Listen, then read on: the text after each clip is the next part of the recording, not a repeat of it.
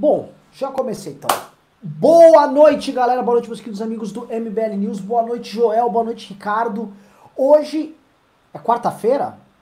É quarta? Oi? Eu acho que é quarta, né? Na quinta-feira, caralho. Quinta-feira, rapaz. Mano, eu não sei mais os é dias. quarentena, não... a gente já perdeu, a gente não sabe mais nem que mês está. É, eu tô perdido, assim, algum dia aí ah, eu toda hora penso que tá no fim do ano já. Deu lembro, puta, não, estamos em maio ainda. Eu, eu é muito estranho. É muito estranho. Assim, esse é um ano que eu, realmente o ano vai passar e a gente não vai entender, porque ele não, ele não teve as fases, ele simplesmente tá indo. E você não tem o calendário esportivo ainda, né, pra acompanhar. Eu acompanhava muito, tipo assim, pelo calendário da área do futebol e o calendário da Fórmula 1. Tipo, ah, já tá na fase europeia e tal. Pessoal, é o seguinte, parece que estamos tendo uma reviravolta aqui muito louca, muito interessante, e que, a despeito de umas declarações doidinhas, parece que o Bolsonaro agora falou que a casa do Brasil vai cair, teremos saques, morte, terrorismo, fome, tá? A despeito disso, ele conseguiu refazer, reatar sua amizade com o Rodrigo Maia, diz ele que eles estão namorando novamente, né? Então, a, a, o coração de ambos está novamente assim, ó, se juntando. Mas eu quero fazer o seguinte, eu quero aproveitar que eu tô com dois cabeçudos, dois caras inteligentes aqui, a gente não ficar tão preso nessa pauta Bolsonaro, Bolsonaro, Bolsonaro e as cagadas do governo e tal, senão, honestamente, uh, uh, o programa começa a ficar até repetitivo. Então, vamos começar, vamos combinar assim, vamos abrir essa pauta bolsonarista e depois vamos deixar a vida nos levar. Fechou? Melhor, né? Então, Boa noite, vou começar então que Joel, nosso grande convidado, está aqui novamente no programa, nos honra bastante com sua presença. E aí, Joel, como você vê esse namorico Jair, Rodrigo, como é que tá essa dupla? É um casal bom? Qualquer relacionamento com o Bolsonaro é um relacionamento abusivo, tóxico, né? Então não, não espere que vá sair um casamento feliz disso aí, não. Não, não tem a menor chance. Todo mundo, o Rodrigo Maia em especial, já sabe que não dá para confiar no Bolsonaro, né? Então, ok, ele fala isso, daí o dólar cai um pouquinho, o pessoal se anima um pouco, mas não vai mudar fundamentalmente a situação de instabilidade e de bagunça que o Bolsonaro cria repetidamente, e repetidamente, porque ele precisa disso para manter o único ativo que ele tem. Qual é o único ativo do governo Bolsonaro? Uma base relativamente grande, expressiva, tem muito robô no meio, mas tem muita gente real também, uma base de apoiadores muito engajados e militantes. Sem isso, não existe mais Bolsonaro. Para isso existe, para ele manter isso, ele tem que criar briga o tempo inteiro. Então agora, assim como tantas outras vezes aí ao longo do governo, ele diz que está tudo bem com o Maia, mas ele é irresistível para ele. Ele vai comprar briga de novo. Não acreditem que mudou, não acreditem que nossa, é engraçado, né? Toda vez que o Bolsonaro fala uma frase com a gramática correta e sem xingar ninguém, um monte de gente fala: nossa, acho que ele está aprendendo a ser presidente, acho que ele reconheceu a, a seriedade do cargo, né? Não sei o que, quem sabe agora vai. Agora não vai, pessoal. O Bolsonaro é um namorado que bate na namorada, é relacionamento tóxico, abusivo. Disso aí não vai sair nada de bom. Ricardo Almeida. E aí, o que, que, você acha desse relacionamento abusivo? Em, em gênero e grau, concordo plenamente. É, toda hora o Bolsonaro usa essa metáfora do namoro, né? Eu acho que ele já está sendo promíscuo demais, porque a grande dificuldade que o Bolsonaro terá agora, fazendo esse gesto com o Maia, é como conciliar o gesto que ele está fazendo com o Centrão, que representa um polo oposto ao Rodrigo Maia na disputa pela presidência da casa. Então, assim, ele, obviamente ele vai ter que optar por um desses dois lados, e o lado que ele vai optar, ao que tudo indica, é o lado do centrão. Eu acho que esse gesto que ele fez em relação ao Maia é um gesto inócuo, não é um gesto que vai ter grande efeito, que vai ter grande consequência, ele vai ficar no reino das palavras. E como disse o Joel, então logo surge uma nova oportunidade para ele bater no Maia, para a militância dele colocar o Maia como nhonho, esculhambar o, o, o presidente alguma manifestação, algo que o valha, vai acontecer. Assim, eu acho isso inevitável. Então, eu não, não, não, não vejo consequência concreta do gesto do Bolsonaro. E tem outro detalhe: o Bolsonaro sempre trabalha com base em estímulos contraditórios. Ele fala uma coisa, aí ele faz o contrário do que ele falou. Ele faz algo, ele fala no, no inverso. É, e isso ficou patente para mim logo depois que ele deu um dos raros pronunciamentos públicos em que ele teve postura. Ele teve um pronunciamento sobre o coronavírus em que ele admitiu que realmente se tratava de uma crise grave, teve uma postura mais presidencial, né? E aí no dia seguinte, ele deu uma entrevista, foi o dia seguinte, foram dois dias depois, ele deu uma entrevista para a Jovem Pan em que ele desmentia tudo o que ele falava no pronunciamento anterior. Então, assim, não significa nada. Ele está falando isso agora, daqui a uma semana ele vai falar outra coisa, daqui a duas semanas ele vai falar outra coisa. A única estabilidade que se pode cravar no governo Bolsonaro é a estabilidade da instabilidade. Esse é o paradoxo do governo. A gente sabe que ele é estável na instabilidade. Agora, supor que vai haver uma estabilidade real é ilusão total. Maravilhoso. E olha, eu vou falar, vocês começaram com análises sintéticas e curtas e tal. Pô, nem tá parecendo o Ricardo nem o Joel. Que isso? Queria que vocês ficassem mais. Pega um tema muito aberto aí que eu começo a falar. Daqui a pouco o pessoal fica aí reclamando. Tô falando. O problema começa lá em 94. Deixa eu fazer uma cronologia até agora e daí a gente finaliza. Oh, o Joel vai começar pela análise do Jardim das Aflições para chegar até hoje. o, o, o, o que eu tô sabendo, bastidores lá de Brasília, tá? É que o Maia está numa posição desfavorável hoje do ponto de vista negocial com o Bolsonaro. O Bolsonaro ele tá usando tudo para levar o Centrão. Ele tá indo para cima do, do Centrão e tá oferecendo cargo. Ele tá oferecendo em lotes, ou seja, o, o, Arthur Lira vai, combina com uma turma, acerta os cargos, eles vão lá e pum, tem as nomeações. Aí o Arthur Lira volta, volta o Valdemar, conversa com uma outra turma e vai. E eles estão indo em ondas, estão fazendo essa cooptação em ondas dentro da Câmara dos Deputados. E o Maia começa a se sentir acossado ali, começa a ver que ele não tem aquele, aquela margem de negociação que ele tinha, aquele poder de negociação. É, e é muito louco isso, porque o Rodrigo Maia, ele ainda consegue operar com boa parte dos partidos de centro, não do clássico centrão, dos partidos mais tradicionais, os antigos partidos de alto clero aí do Brasil, vai, o PSB, PSDB, o próprio DEM, MDB e tal, mas mesmo assim ele tá assustado com a investida que a turma do Centrão tá fazendo. Então, uma das coisas que estão no pano de fundo aí dessa história é isso.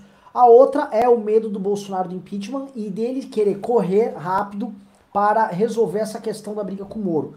Tá? Saiu uma matéria, não sei se vocês viram a matéria do Diego Escoteg. Eu nunca, eu nunca consigo falar desse cara. Escotesgui. É, um negócio desse. Escotesgui. Né? É, eu não sei, eu realmente não sei falar o nome dele. Mas ele fez uma matéria muito interessante, que é uma matéria, uma análise, é um artigo onde ele analisa a briga do Bolsonaro e do Moro, onde ele diz. Parece que o artigo foi escrito pelo Moro, para começar, né? O Diego, ele, ele tem o Moro e a turma da Lava Jato como fonte, então é, os artigos dele costumam ser muito bacanas com eles ali. E no artigo ali dele, ele conta basicamente que o Moro não queria essa briga. Ele foi levado a essa briga porque o Aras ele teve que fazer a investigação, e tendo a investigação, se fosse comprovado que o Moro cometeu uma calúnia, ele ia ter um problema, então ele teve que comprar uma briga que não era dele, pelo menos na narrativa que talvez interesse ao Moro, né? Que ele não queria briga, ele foi chamado a briga. E aí o, o, o Bolsonaro, né, como, como ele demonstra ali, até o Diego também coloca em outras postagens dele, o Bolsonaro está muito interessado em resolver essa história via Aras. E também nessa cooptação via Centrão, resolver deixar a Câmara dos Deputados tranquila para um eventual processo de impeachment. Então eu volto a passar a bola agora para vocês, já indo para a temática do impeachment, né? Vocês veem Bolsonaro talvez pensando de uma, de uma maneira mais lé concreto, tipo, é, eu preciso ter uma base aqui para me segurar, vou usar o Aras também, vou até chamar o, o Maia que eu fazia manifestações contra ele até o último fim de semana e agora vou topar ser aliado dele. Ou não, isso é um daqueles movimentos em falso do Bolsonaro que ele fala uma coisa no dia e outra volta. Eu sei que o Ricardo falou isso antes, mas uh, é possível que ele mude, gente. Né? As coisas podem mudar. Eu, eu, mesmo, eu, eu mesmo duvido que vai mudar, mas o que, vocês acham? É, é, assim, pode ser que o Bolsonaro tenha a intenção razoável de estabelecer uma base com alguma estabilidade no Congresso para que ele não seja impeachmentado. A gente sabe que a preocupação dele em relação a pautas, a reformas, a agenda propositiva é, é, muito pequena ou quase nula. Mas ele tem uma preocupação real e sincera em se manter no cargo. Então ele quer se manter no cargo, não quer, ele não quer ser derrubado, não quer renunciar. Então, nesse sentido, pode ser que ele faça um esforço de não agir naturalmente né, de manter alguma estabilidade para ficar no cargo. O que eu acho muito difícil é que ele consiga manter esse esforço dado que a militância do Bolsonaro não funciona desse jeito. Ela é uma militância que exige alvos, ela precisa se movimentar, ela precisa bater em alguém, ela precisa acusar alguém, e fica muito difícil quando você tem uma base que exige isso para esses alvos. Então, é, talvez seja o caso aí do Bolsonaro estar vendo também a opção de conversar com o Maia, dado que o Centrão está lhe exigindo muita coisa. Quer dizer, o Centrão está avançando muito rápido sobre o Bolsonaro. Quer dizer, o Centrão já começou a exigir que o Bolsonaro é, manifestasse um apoio explícito às figuras do Centrão, coisa que ele não quer fazer. Então, a primeira exigência é que ele já não quer ceder. Segunda exigência, o Centrão quer ingerir na nomeação dos superintendentes e dos chefes das, das, das, polícias federais, coisa que Bolsonaro também não quer ceder. Terceira exigência: o Centrão quer as estatais de porteira fechada. Então ele quer ter total autonomia para poder fazer o que quiser, dispor do dinheiro da maneira que quiser, sem uma supervisão incômoda do presidente da República, coisa que o Bolsonaro não quer. Ou seja, essa relação que ele está tecendo com o Centrão, com o objetivo de se manter no poder, é uma relação muito cara. E aí eu acho que ocorre a ele a ideia de só pesar o preço dessas duas relações. Por um lado, a relação com o Centrão, que é muito cara. Por outro lado, a relação com o Maia, que está muito desgastada, mas ele pode enxergar, não, talvez eu me aproximar do Maia nesse sentido, pegar alguns votos que o Maia tem, é, conseguir algum apoio residual para o impeachment não ser protocolado com o Maia, considerando que o Maia tem diálogo com esses partidos que você citou, seja mais barato do que me apoiar exclusivamente no Centrão. E, portanto, ficar completamente vulnerável às exigências que o Centrão lhe fará. Então, pode ser que ele esteja pensando nesses termos, e se ele estiver pensando nesses termos, ele está pensando em termos que são tradicionais da política. Mas ele está fazendo uma articulação por interesse próprio, num sentido bastante tradicional. A questão é que Bolsonaro não é um presidente tradicional. Ele é um presidente narrativo. Ele é um presidente que precisa estar sempre nessa constante tensão e instabilidade. Então eu acho difícil que ele consiga manter isso, mesmo quando a não manutenção disso vai de encontro aos seus próprios interesses. Nem toda instabilidade do governo Bolsonaro é uma orquestração genial que ele fez por algum interesse que ele tem. Não. Às vezes a instabilidade do governo é genuína e o governo piora com isso. E o governo se enfraquece com essa instabilidade e ainda assim ela acontece. Por que, que ela acontece? Porque essa dinâmica é intrínseca ao governo e está lá desde o momento em que Bolsonaro assumiu a cadeira presidencial, na realidade, desde o momento em que ele fez a campanha. Então isso nunca passou. E é muito difícil que, sei lá, o leão vire cavalo, a girafa vire elefante. Então, para ele conseguir manter essa estabilidade, eu acho que ele vai ter que abdicar muito e a tendência é que ele não consiga isso. E ele é muito impulsivo também, né? A cada momento ele vê um tipo de ganho político imediato e ele tenta, de alguma maneira, conciliá-los, como alguém que está equilibrando diversos pratos, né? girando pratos no, no, nas varinhas. Então ele quer, por um lado, ele quer o centrão, está negociando abertamente, e isso cria um problema com o outro lado, o lado da população, população realmente, e, e, das pautas, né? Pautas que agora são muito mais uma mentira do que qualquer outra coisa, mas ainda se mantém as bandeiras como a, as fontes de legitimidade uh, ideológica dele, né? Então o centrão já quer pegar secretarias do Paulo Guedes já desmantelou completamente o Moro e, a, e, o Ministério da Justiça, mas vão querer entrar mais ali, vão querer entrar no Ministério da Educação, o Weintraub aí está tá mantendo firme, desenhou a linha no chão e disse, ó, se vocês derem o Fundo Nacional de Educação lá pro Centrão, acabou o jogo, eu tô fora acho, isso eu acho brilhante, assim, duas, duas forças tão ruins, uma lutando contra a outra. Para mim, eu não sei quem é pior na educação, viu? Se é Centrão ou se é Weintraub. Os dois são muito destrutivos na educação. Para mim, eu quero que eles briguem e briguem mesmo. Eu quero que um destrua o outro, que o, o Weintraub veja seus propósitos, que são quase nulos, ele é muito mais nulo do que qualquer outra coisa, mas que ele veja seus pequenos planos aí detonados no ministério e que a reputação do Centrão junto à população também caia o máximo possível. Para mim, esse é o tipo de briga que eu quero ver. Mas o Bolsonaro tenta tudo ao mesmo tempo e não percebe muitas vezes que uma coisa digladia com a outra, é incompatível com a outra. Maia, Centrão e povo, esse povo militante, os três juntos não dá. Na verdade, dois a dois, cada um deles já é conflito atrás de conflito também. Não dá para você manter todos esses. Cada um tem interesses muito conflitantes ali. O Centrão está rompido com o Maia, eles querem emplacar Arthur Lira. Então, o Bolsonaro não tem como manter todos, mas mesmo assim gosta de ficar tentando dar um passinho para cada um para ver na hora H qual desses três aí pode me sustentar, qual desses três pode me salvar. Ele volta e meia volta também a apelar para a opinião pública para jogar para eles, mas ao fazer isso, ele está queimando esses aliados dentro do Congresso, está queimando o Maia, como fez tantas vezes, queima o Centrão.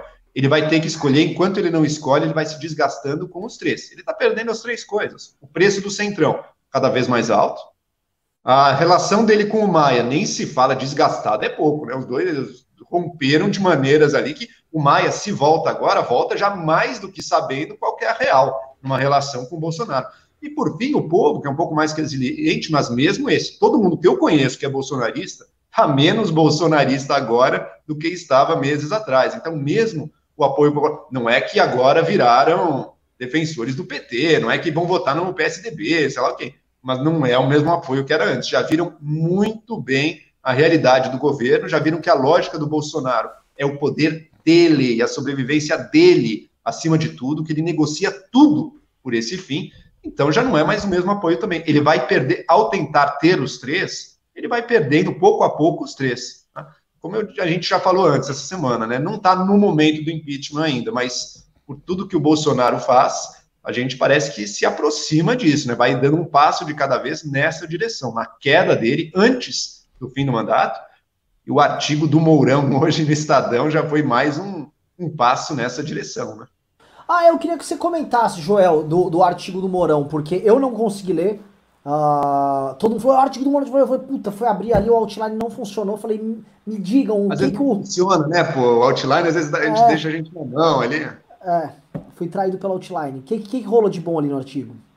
Bom, o Mourão, primeiro, ele identifica o grande problema do país. O Brasil está causando um mal a si mesmo. É pura bagunça, é pura instabilidade. Né?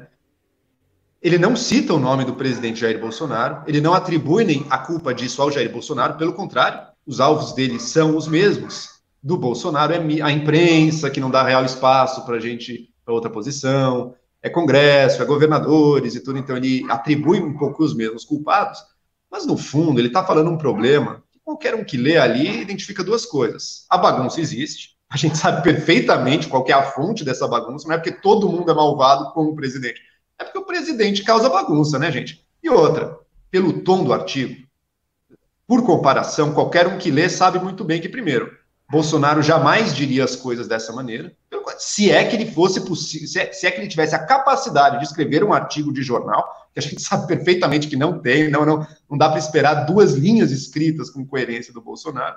E outra, é um artigo que exala estabilidade. Adota a linha do governo, mas exala estabilidade. E a gente faz a comparação e diz, ok, o Mourão não é tão diferente assim do Bolsonaro, mas é o que traria estabilidade. É o valor que ele está pedindo ali, no fundo, que ele não está dizendo no artigo, mas diz pelo próprio fato dele escrever e publicar um artigo desses, é eu sou a única chance de estabilidade nessa chapa que foi eleita. E não tem a menor dúvida disso. O mero fato de eu ser capaz de expor os problemas e expor a instabilidade em si mesma como problema, que o Bolsonaro nunca fez. O Bolsonaro, o problema é governadores, mídia, não sei o quê. Mas a instabilidade em si, o Bolsonaro evita falar nisso, porque é óbvio que ele é a causa. Então, a expor esse como real problema, a gente, e não, não precisa da palavra do Mourão para acreditar nisso, hein? Basta ver o nosso, a nossa taxa de câmbio, basta ver, basta ver o que, que os fundos internacionais estão falando do Brasil, o que, que grandes empresas internacionais falam do Brasil. O país é uma bagunça sem pé nem cabeça que não termina. A única chance que a gente tem, nesse artigo fica muito claro, é o Mourão. E é um jeito também dele dizer para a direita, que gosta do Bolsonaro, dizer, olha, eu não penso tão diferente de vocês assim. Eu estou identificando o problema na mídia, eu estou identificando que os governadores também são causa de problema, eu estou com vocês, direita. Mas o recado não escrito é: eu traria uma ordem que a gente não tem agora. Bolsonaro é bagunça. Muito bom. Vou agora entrar agora na bagunça, né? Vamos adentrar, vamos botar a mão aí na, na caixa de brinquedos do bolsonarismo. Vocês souberam da live do Peladão hoje, né? O Brasil é incrível. O Brasil é um país onde o presidente da República faz uma reunião com empresários, o empresário vai tomar banho e fica pelado na live. Isso é muito. Mano, isso é demais, velho. Sério, o Brasil é um país muito legal.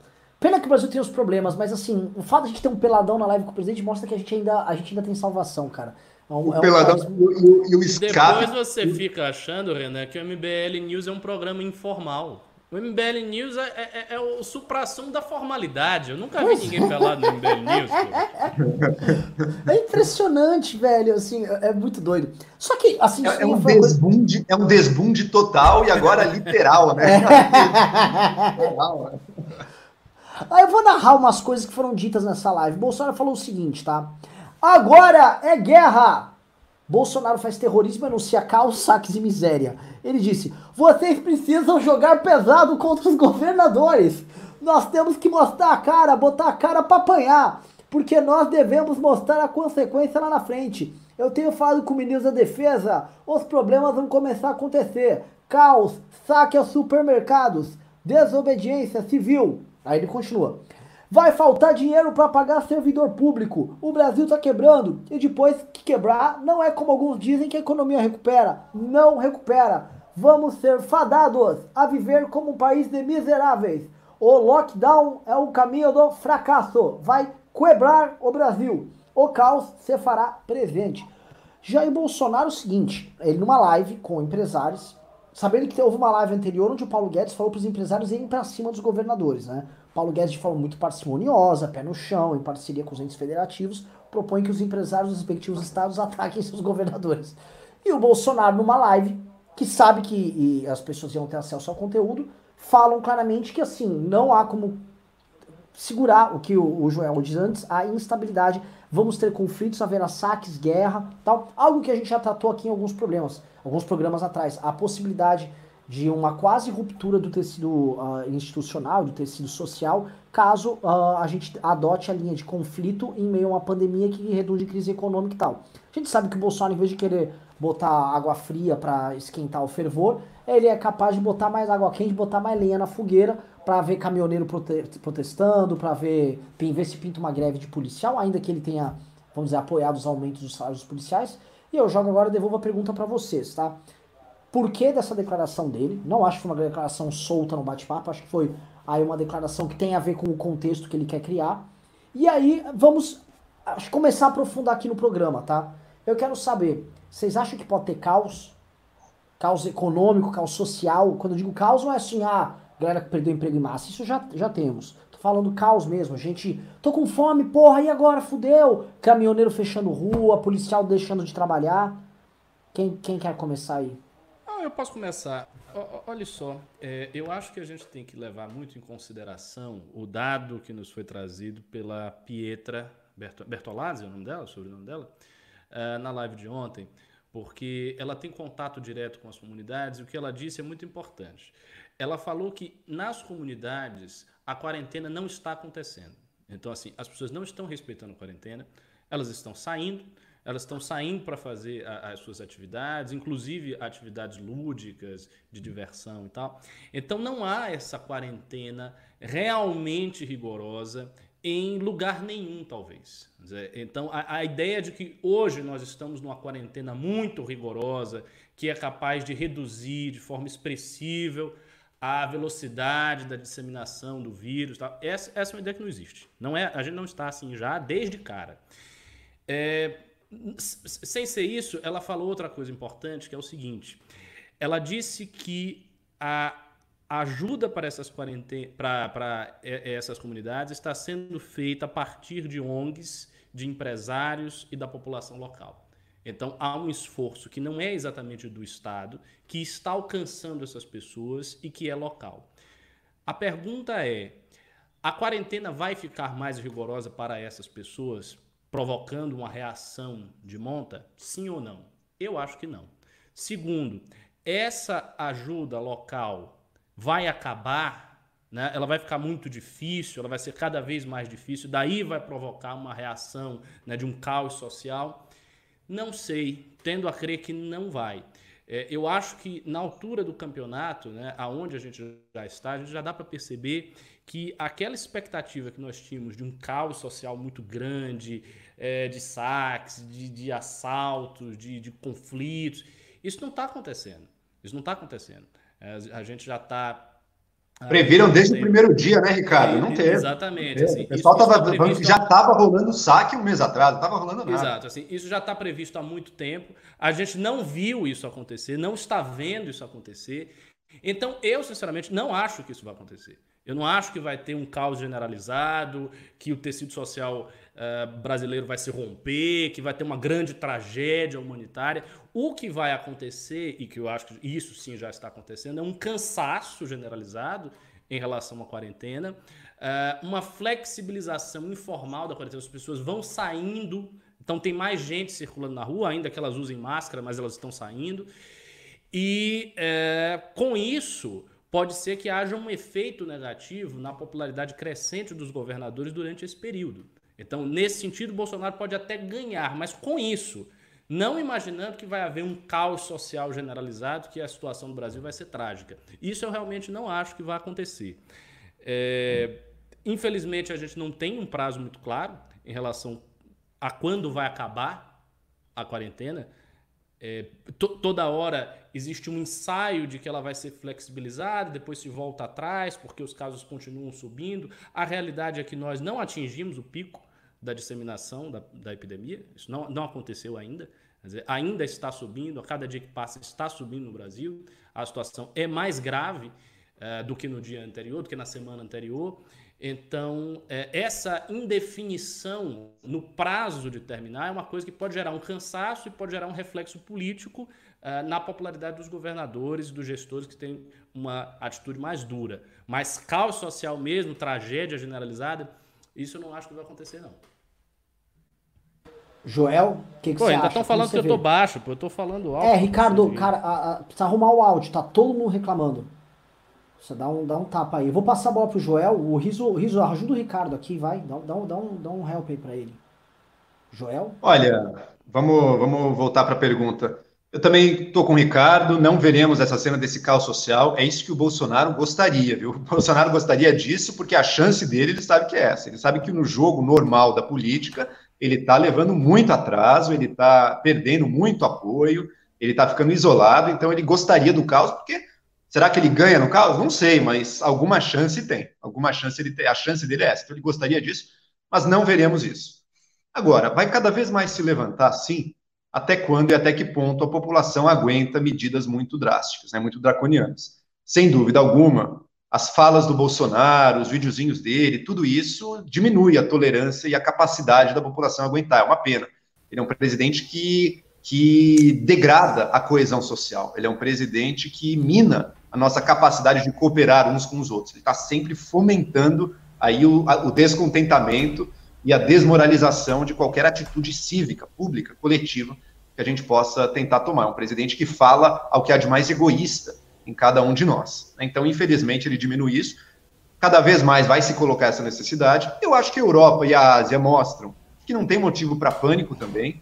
A coisa passa. Todos os países europeus, mesmo os que passaram pelas piores situações, já estão aí agora reabrindo aos poucos, recomeçando aos poucos, lembrando sempre que o nosso objetivo não é zerar a doença. A doença vai vir, ela vai pegar muita gente. O objetivo é não permitir que o negócio saia do controle e fique além da capacidade dos nossos sistemas de saúde, né? como infelizmente a gente vê já acontecendo em várias cidades. Tá? Mas se você consegue quebrar isso, diminuir um pouco e abre um pouco, sim, vai ter gente se contaminando. Mas se a gente tiver respiradores, se a gente tiver capacidade hospitalar para aguentar, para acolher as pessoas que precisem do cuidado na hora da necessidade. Então é isso que a gente pode fazer e para fazer isso é necessário um grau de fechamento, é necessário um isolamento social, é necessário políticas de distanciamento. Será que o lockdown vai ser preciso? Estamos discutindo ainda, está aberta a discussão. Será que lockdown, o, ganho que ele traz é relevante para a gente impor ele?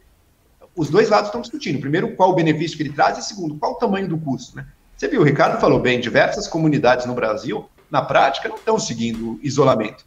E mesmo assim, estão sofrendo um dano econômico enorme. Porque muito do emprego vai embora, porque a demanda baixa muito. Então, as, os dois lados da coisa, primeiro, precisamos ser ultra draconianos para salvar mais vidas. Não está claro qual o efeito de salvamento de vidas disso. Do outro, precisamos abrir tudo porque a economia precisa girar. Também está parecendo que o abrir tudo não ajuda a economia tanto assim. Pelo contrário, ela vai mal e vai muito mal de qualquer jeito, vai precisar da ajuda do governo de qualquer jeito. Tá? O que o Bolsonaro poderia fazer se ele realmente se interessasse por essas questões? Se ele abordasse essas questões não como alguém que está só pensando na minha sobrevivência, mas está pensando no país, no Brasil, seria então vamos melhorar os dois mecanismos básicos que a gente tem para ajudar as pessoas, que é a renda, o auxílio emergencial, que muita gente está tendo dificuldade, não está conseguindo, está demorando, atrasa, um lado, e esse é o que está funcionando melhor. E o outro lado, as tais linhas de crédito para as empresas sobreviverem. Né? Ó, pequena empresa ainda pede socorro, não está chegando nas pequenas empresas. As, as tais da linhas de crédito do, do BNDES, da Caixa e todos os outros. Não está chegando. O Banco Central liberou um montante, mas não está conseguindo chegar nas empresas.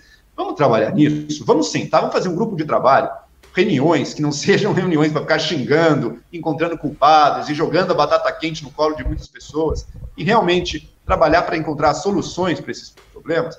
Não faz, não faz porque não tem real interesse ali. O real interesse é criar confusão e sair por cima politicamente. É um grande oportunista, ganancioso até o limite, totalmente, totalmente egoísta. Agora, também é está cometendo muitos erros na sua estratégia aí, tanto que o Bolsonaro não está vendo o ganho de popularidade que outros líderes de diversas nações, seja de direita ou de esquerda, estão vendo.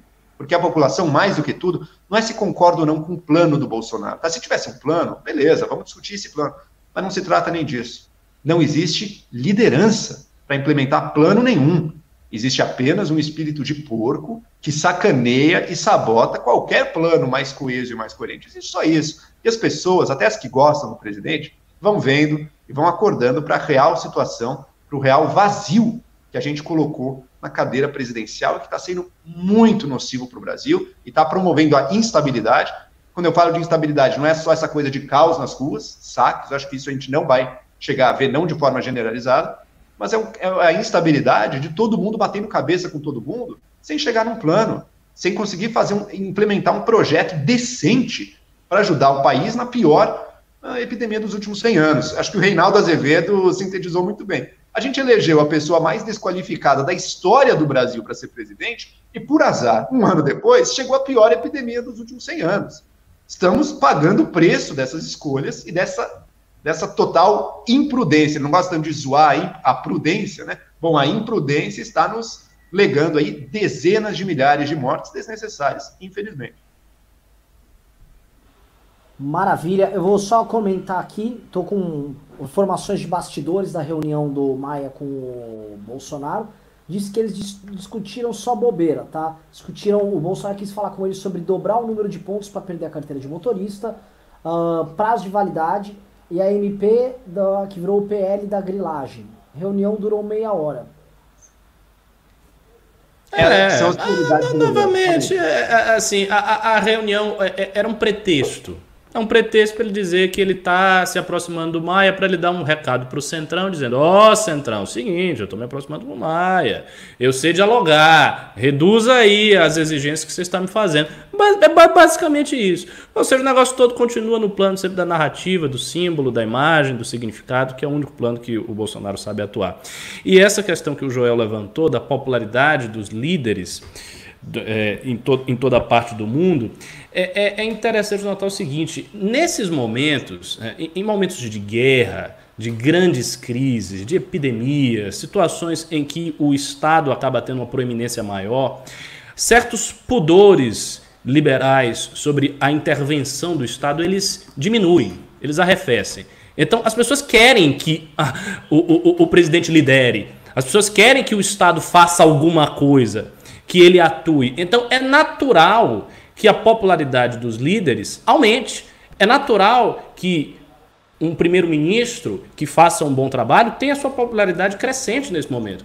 Só que o Bolsonaro é tão ruim enquanto presidente que, mesmo nesse momento em que ele, ele está numa posição, digamos assim, muito favorável, que é a posição de ser um líder de Estado, ele não consegue.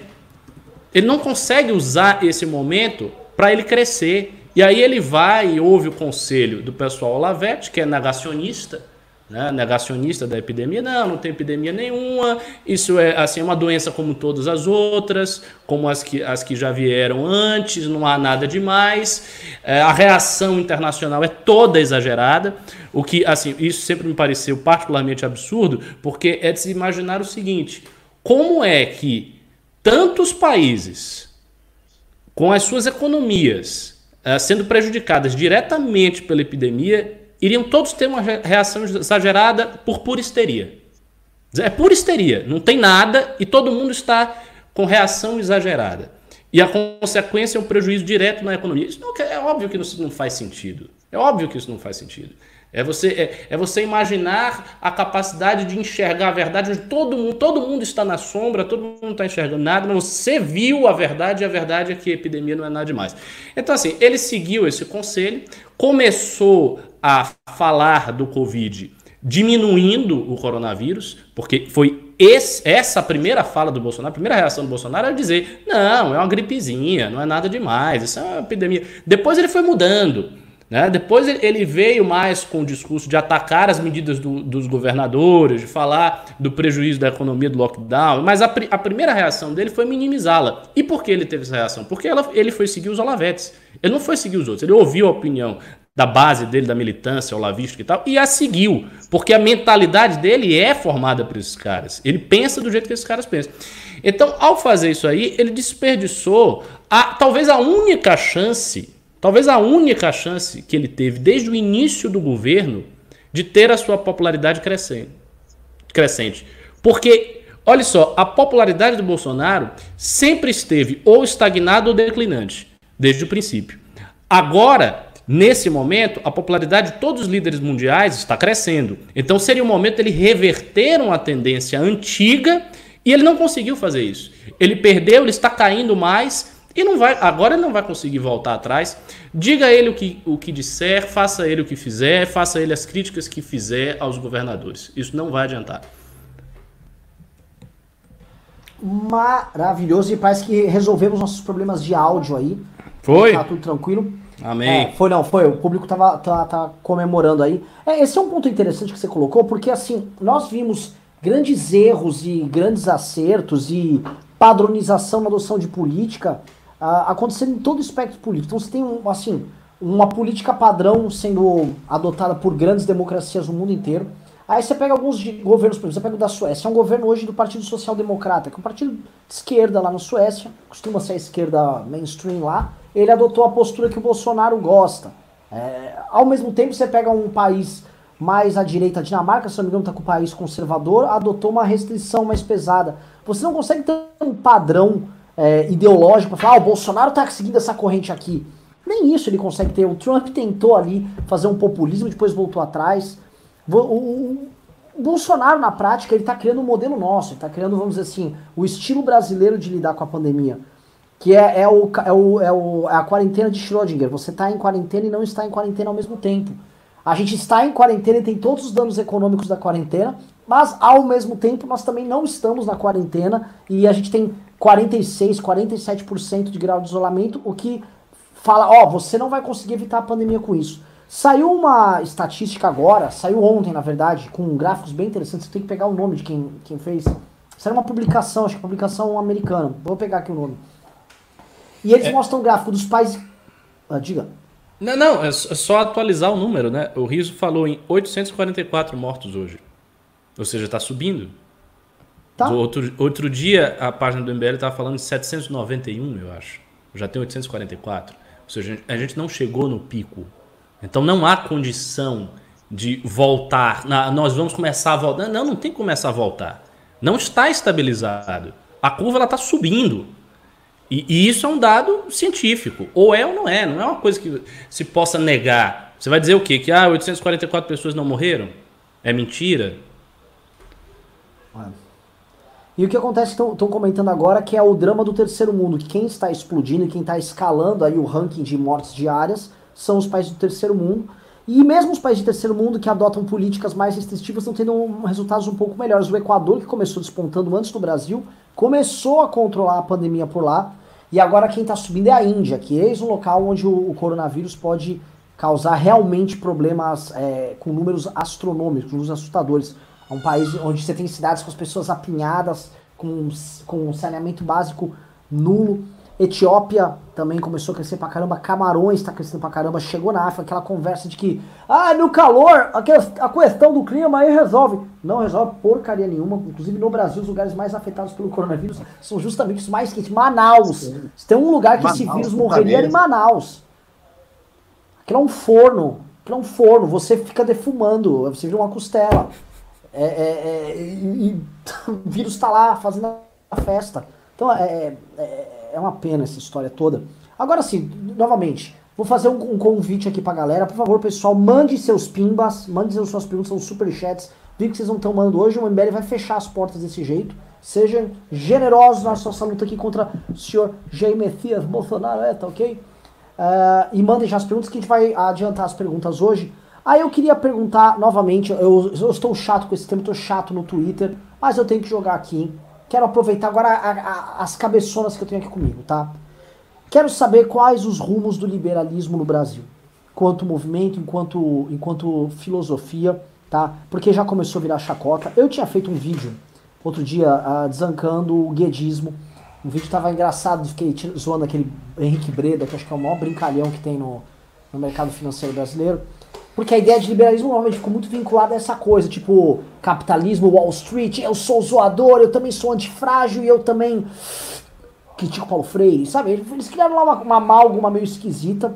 E, novamente, o fato do Paulo Guedes, é, eu até eu, eu dei um RT no, no jornal disso, é, o fato do Paulo Guedes já está sendo descartado pelos grandes analistas, a ponto do Credit Suisse falar que o dólar está subindo também no Brasil por conta da instabilidade política e isso já ter descolado da questão da própria crise da pandemia, mostra que a carta tem o Paulo Guedes já não está funcionando com a mesma efetividade de antes.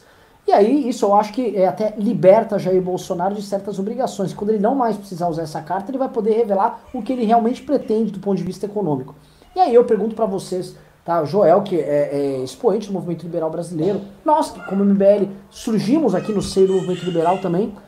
Para onde vamos nesse sentido, tá? É, é, no último programa que o João participou, ele fez uma reflexão, disse que as ideias vão continuar, né? mas agora vamos pensar o seguinte, a competitividade dessas ideias dentro desse mercado de ideias que nós temos na sociedade, os estigmas que vão ficar e a eventual escolha do Bolsonaro por, uma, por um caminho, vamos dizer assim, mais pró-Brasil, que é o plano que ele quer, para onde vamos, tá? Não só no liberalismo econômico, e eis aqui onde eu coloco, enquanto alternativa debatendo nossa democracia, debatendo nosso sistema, como nós vamos enquanto liberalismo político. Bola está com é. vocês. Podem demorar. Agora, agora tá mais. Agora é jogo, jogo solto. Acho que você colocou bem os termos, Renan. Primeira coisa, se alguém tiver dúvida, que você levantou aí, o Jair vai mostrar qual o real plano dele para a economia. O real plano dele para a economia é o mesmo exato plano que ele tem para toda e qualquer área do Brasil, tá? A ausência completa de qualquer agenda, de qualquer ideia, apenas seguindo aqui e ali oportunisticamente a diferentes interesses de grupos políticos e econômicos. É só isso. É só isso. É grilagem na Amazônia quando necessário, é fazer o que o empresa, o que a Fiesp quer agora, depois não é, depois é agradar o mercado financeiro. Não tem agenda assim coerente nenhuma. Né? O Guedes tentou, mas não, até agora também não conseguiu aplicar nem no ano passado e muito menos agora, que é um ano muito mais difícil que no ano passado. Né? Quais os rumos do liberalismo nisso? Eu acho que o liberalismo está aprendendo uma dura lição aprendendo a lição que um intelectual brasileiro como José Guilherme Melchior tentava ensinar já na época dele, né, nos anos 80, ele morreu ali no início, início dos anos 90. A pauta econômica sozinha é muito pouco, muito pouca. Não dá nem para chamar de um liberalismo de verdade aquilo, ele chamava de liberismo. É uma, é uma questão que tem a sua relevância, é importante, tem reformas muito importantes no Brasil, mas a concepção liberal, ela abarca muito mais. Por quê? Porque ela abarca, antes de tudo, a política, o liberalismo, é uma escola de filosofia ou de posicionamento político, né, que quer criar. O que, que o liberalismo quer? Ela quer que a sociedade seja composta de indivíduos que tenham espaço, autonomia para tomar decisões e viver a sua vida e, e pensar as suas ideias de acordo com aquilo que eles julguem melhor, e não imposto de cima para baixo. Ou seja, o que, que o liberalismo valoriza? Valoriza indivíduos livres e autônomos? Sim.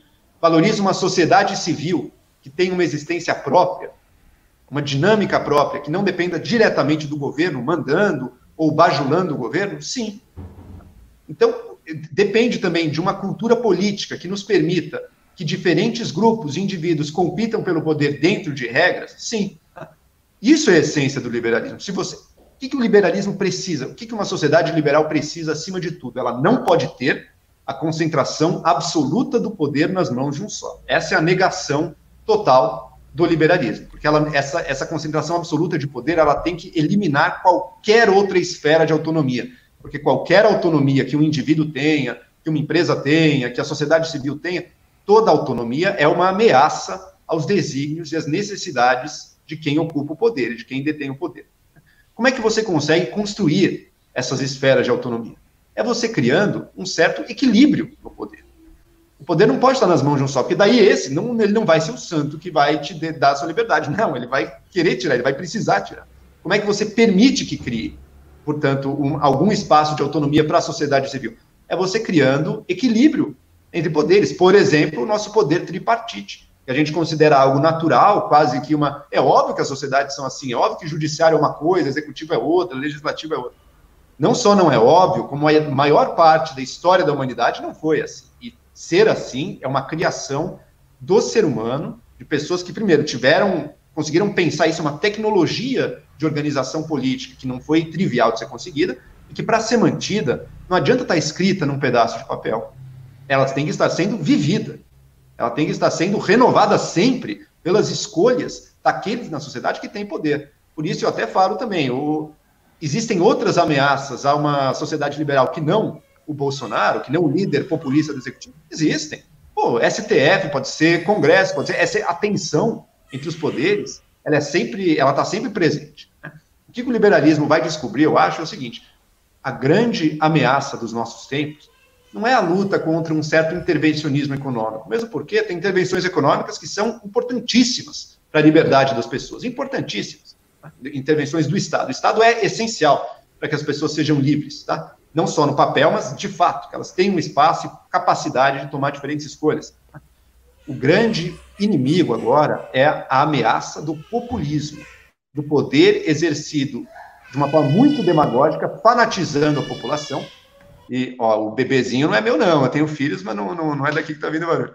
Fanatizando a população e, portanto, acabando na prática, não formalmente, mas na prática, acabando com poderes independentes, porque o executivo vai se alimentando cada vez mais ao diretamente junto da população conseguir se, se vender como o salvador, como algo mais puro, mais limpo, mais ético, o real representante dos desejos do povo uma construção totalmente fraca do ponto de vista intelectual, né? Porque a vontade do povo, isso existe, basta se tiver dois neurônios e parar para pensar dois minutos, você vai concluir que não, não existe a tal a vontade do povo. Qualquer nação é composta de muitas vontades diferentes, conflitantes, muitos interesses, muitas ideias. O Brasil, acima de tudo, o Brasil é um país tão grande, tão diverso, ainda mais. Portanto, não existe a vontade do Brasil. Isso é uma mentira bastante vagabunda que só convence os mais fanáticos e puxa-sacos do presidente da vez. Né? Então, o real inimigo da liberdade é o populismo nesse momento. Isso a gente está vendo no mundo inteiro. Eu acho que tem tudo a ver também com como a gente se relaciona com as novas tecnologias de comunicação que permitem a ascensão do populismo. O populismo não é uma invenção de agora, o populismo sempre existiu. Mas, dadas novas tecnologias, elas criam novas oportunidades para o populismo, a gente tem que aprender como enfrentá-lo. Tá? Esse é o grande desafio do liberalismo e de todos os que prezam liberdades individuais, sociedade civil autônoma, liberdade de pensamento e de expressão.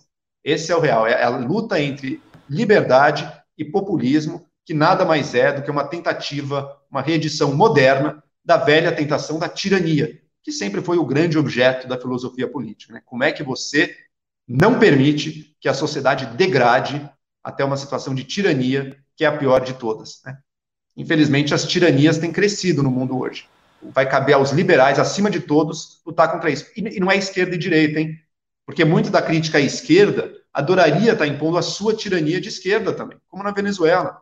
Então não é uma questão mais de esquerda e direita, é uma questão de quem defende de fato as liberdades da sociedade civil e dos indivíduos contra quem defende projetos tirânicos, contra quem defende um populismo mais exacerbado, que vai eliminar e destruir todas as liberdades, seja na esquerda ou seja na direita. Acho que essa tem que ser esse tem que ser o foco do liberalismo, do movimento liberal no Brasil e no mundo todo, na verdade. Antes de passar aqui pro Ricardo, temos uma bomba. Bomba, bomba, bomba, bomba. Eu tava vendo o Joel falar, caramba, vou ter que interromper. Não, vou, termina, Joel. Vou ler, tá? Saiu a primeira transcrição do, dos, dos vídeos do, da reunião do dia 22. Hum. E, é, e é mortal! E é mortal! Ô Riso, muda o título aí. Bomba, bomba. Muda o título bem, bem escroto. Põe um, põe um título aqui bem merda lá, bem, bem merda, você tá ligado? Bem 2017, quando a gente tava no fundo do poço. Só lacrando, falando merda. Vou ler aqui, por favor, tá? É, abre aspas aqui, Bolsonaro. Já tentei trocar gente da segurança nossa no Rio de Janeiro, oficialmente não consegui. Isso acabou. Eu não vou esperar fuder minha família toda de sacanagem, ou amigo meu, porque eu não posso trocar alguém da segurança na ponta da linha que pertence à estrutura. Vai trocar. E se não puder trocar, troca o chefe dele. Não pode trocar o chefe, troca o ministro. E ponto final. Não estamos aqui para brincadeira. Tá? Cerca de 50 minutos antes, segundo a transcrição da G1, Bolsonaro reclamou da falta de informações quanto ao recebimento de informações pela Polícia Federal. Querem que eu leia aqui? Vou ler, vai. Leia, leia. Eu não posso ser surpreendido com notícias. Pô, eu tenho a PF que não me dá informações. Eu tenho as inteligências das Forças Armadas que não têm informações. A BI tem os seus problemas, tem algumas informações, só não tem mais porque está faltando realmente, tem uns problemas, aparelhamento, etc. A gente não pode viver essa informação. Quem é que nunca ficou atrás da porta ouvindo o que seu filho ou sua filha está comentando? tem que ver para depois, depois que ela engravida, não adianta falar com ela mais. Tem que ver antes. Depois que o moleque já encheu os cornos de droga, não adianta mais falar com ele, já era. Informação é assim. Então essa é a preocupação que temos que ter. A questão estratégia. E não estamos tendo. E me desculpe o serviço de informação nosso, todos. É uma vergonha, uma vergonha. Uma vergonha que eu não sou informado e não dá para trabalhar assim, fica difícil. Por isso eu vou interferir. Ponto final. Não é ameaça, não é extrapolação da minha, verdade, da minha parte. É uma verdade. Lembrando aqui, na, que nessa transcrição, quando ele está falando em segurança, ele está tratando da superintendência ali da, da PF do Rio de Janeiro. Ele está sumindo aqui, pelo menos é, me corrijam aqui, uh, aqui ele está sumindo aqui a bagaçada toda. A interferência. Ah, está assumindo tudo. Ele está dizendo, eu quero intervir porque eu preciso proteger a minha família e eu quero saber das informações e não estão me dando. É isso que ele está dizendo. É, e ainda fez uma comparação, veja só, ele ainda fez uma comparação com o ato imoral, que é um ato imoral, de você ouvir a conversa na porta. Quer dizer, é isso que o presidente vai fazer? Ele vai ficar metaforicamente nas, na, nas portas das instituições, ouvindo a conversa lá de forma ilegítima e, e procurando saber o que está rolando. E assim, essa transcrição ela não só é muito grave, objetivamente muito grave, como ela revela ainda um traço característico do Bolsonaro, que é a sua incapacidade de pensar em termos institucionais. E isso, assim, ele é incapaz de pensar não só porque ele não quer pensar em termos institucionais, porque ele não se vê como presidente. Todos os seus exemplos, todas as suas imagens são extraídos da vida comum. Então é sempre isso. Ah, eu vou namorar fulano. Ah, se me encher o saco, eu tiro aí. E aí, cala a boca. Ah, mas cadê minha informação? Eu quero saber a informação. Não tá chegando a informação porque se o filho estiver lá se drogando, eu não vou ver o que ele está fazendo no quarto. O Bolsonaro, ele, ele, não, ele não sai de, de, desse âmbito. Ele tem, tem um círculo de pensamento muito estreito dele, que é o círculo da vida comum. É assim, eu sou um cara comum, eu quero saber as coisas e não estão me dizendo. Qual o problema de me darem os relatórios de inteligência? Qual o problema de eu procurar saber tudo? Eu não sou o presidente, eu não mando, porque na cabeça dele é isso. Ele é o presidente, então ele manda. Ele, ele, ele faz essa equação. Sou o presidente, eu, sou, eu mando. Então todo mundo tem que me obedecer. Se eu estou precisando de informação, tem que me dar. Se eu posso tirar o cara lá porque está prejudicando a minha família, eu vou tirar. Qual é o problema? Não estou roubando, não estou matando ninguém, não estou estuprando. Então, estou tranquilo. É só tirar o cara lá. Ele está prejudicando a minha família, sacaneando a família dele, não é essa expressão que ele usa? Então, assim, para mim, isso é claríssimo no sentido de que ele está interferindo, ele quis interferir para proteger a família dele, e ele quis obter informação de maneira ilícita. Não, te, não tem mais o que se discutir. Esses dois pontos estão provados. E essa é a primeira das transcrições, não é isso?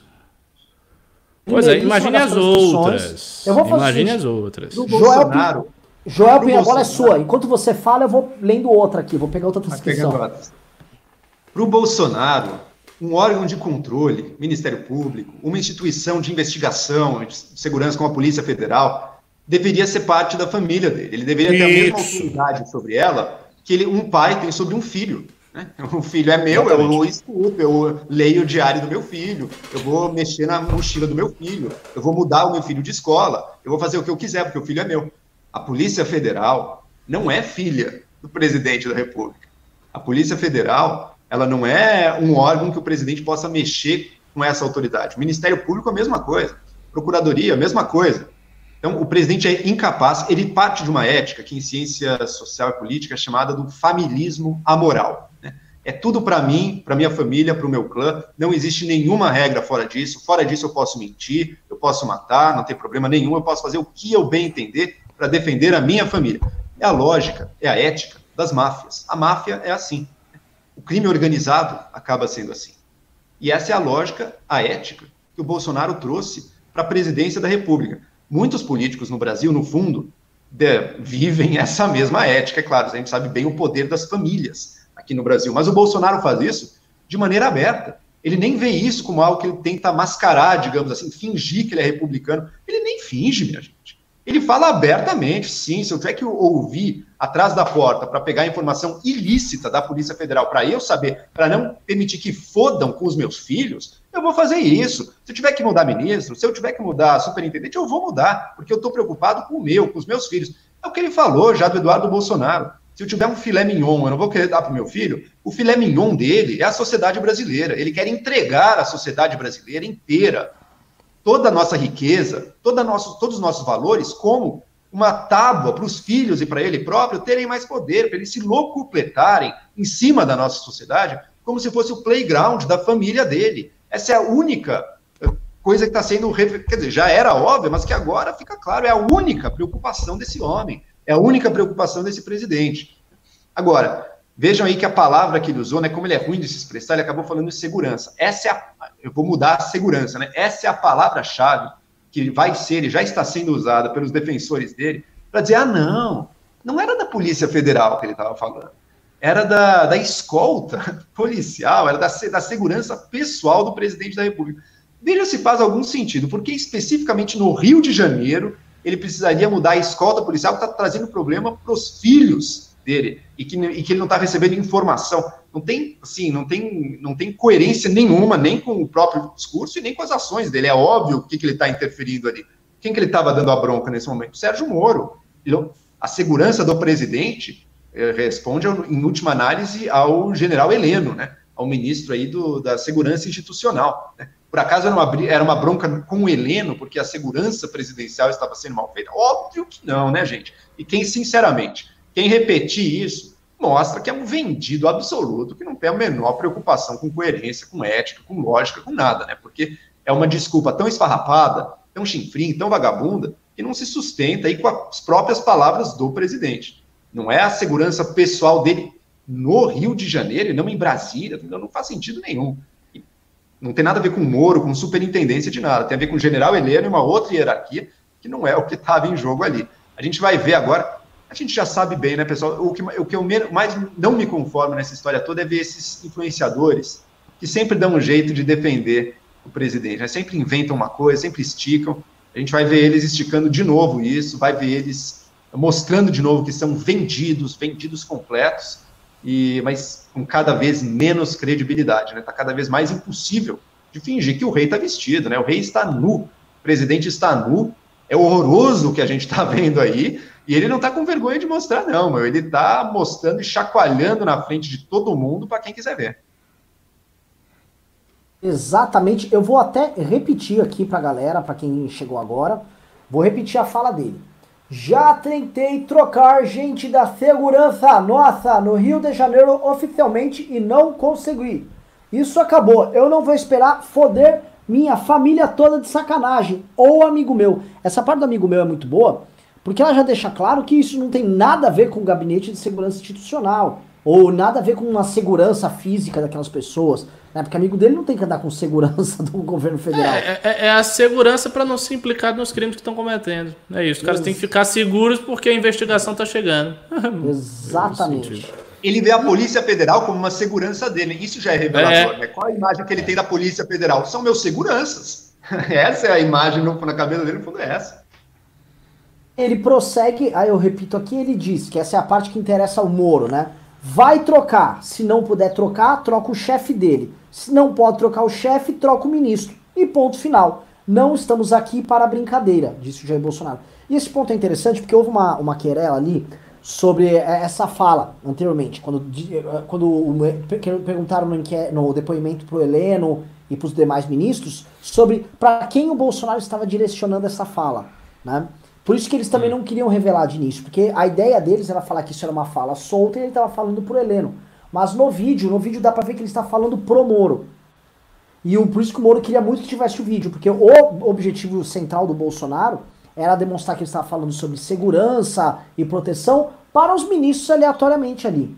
Né? E aí, como o vídeo mostra ele falando isso para o Moro, com essa transcrição aqui, mas o vídeo acho que já, já fica claro, fica muito óbvio é, é, quem ele, de quem ele estava tratando, porque o Moro não cuida de segurança dele, tampouco de família, tampouco de amigos. Então o que nós temos aqui é, é, é a questão nítida e óbvia da Polícia Federal, lembrando sempre que alguns poucos dias depois o Moro saiu por conta dessa interferência que o Bolsonaro prometeu fazer.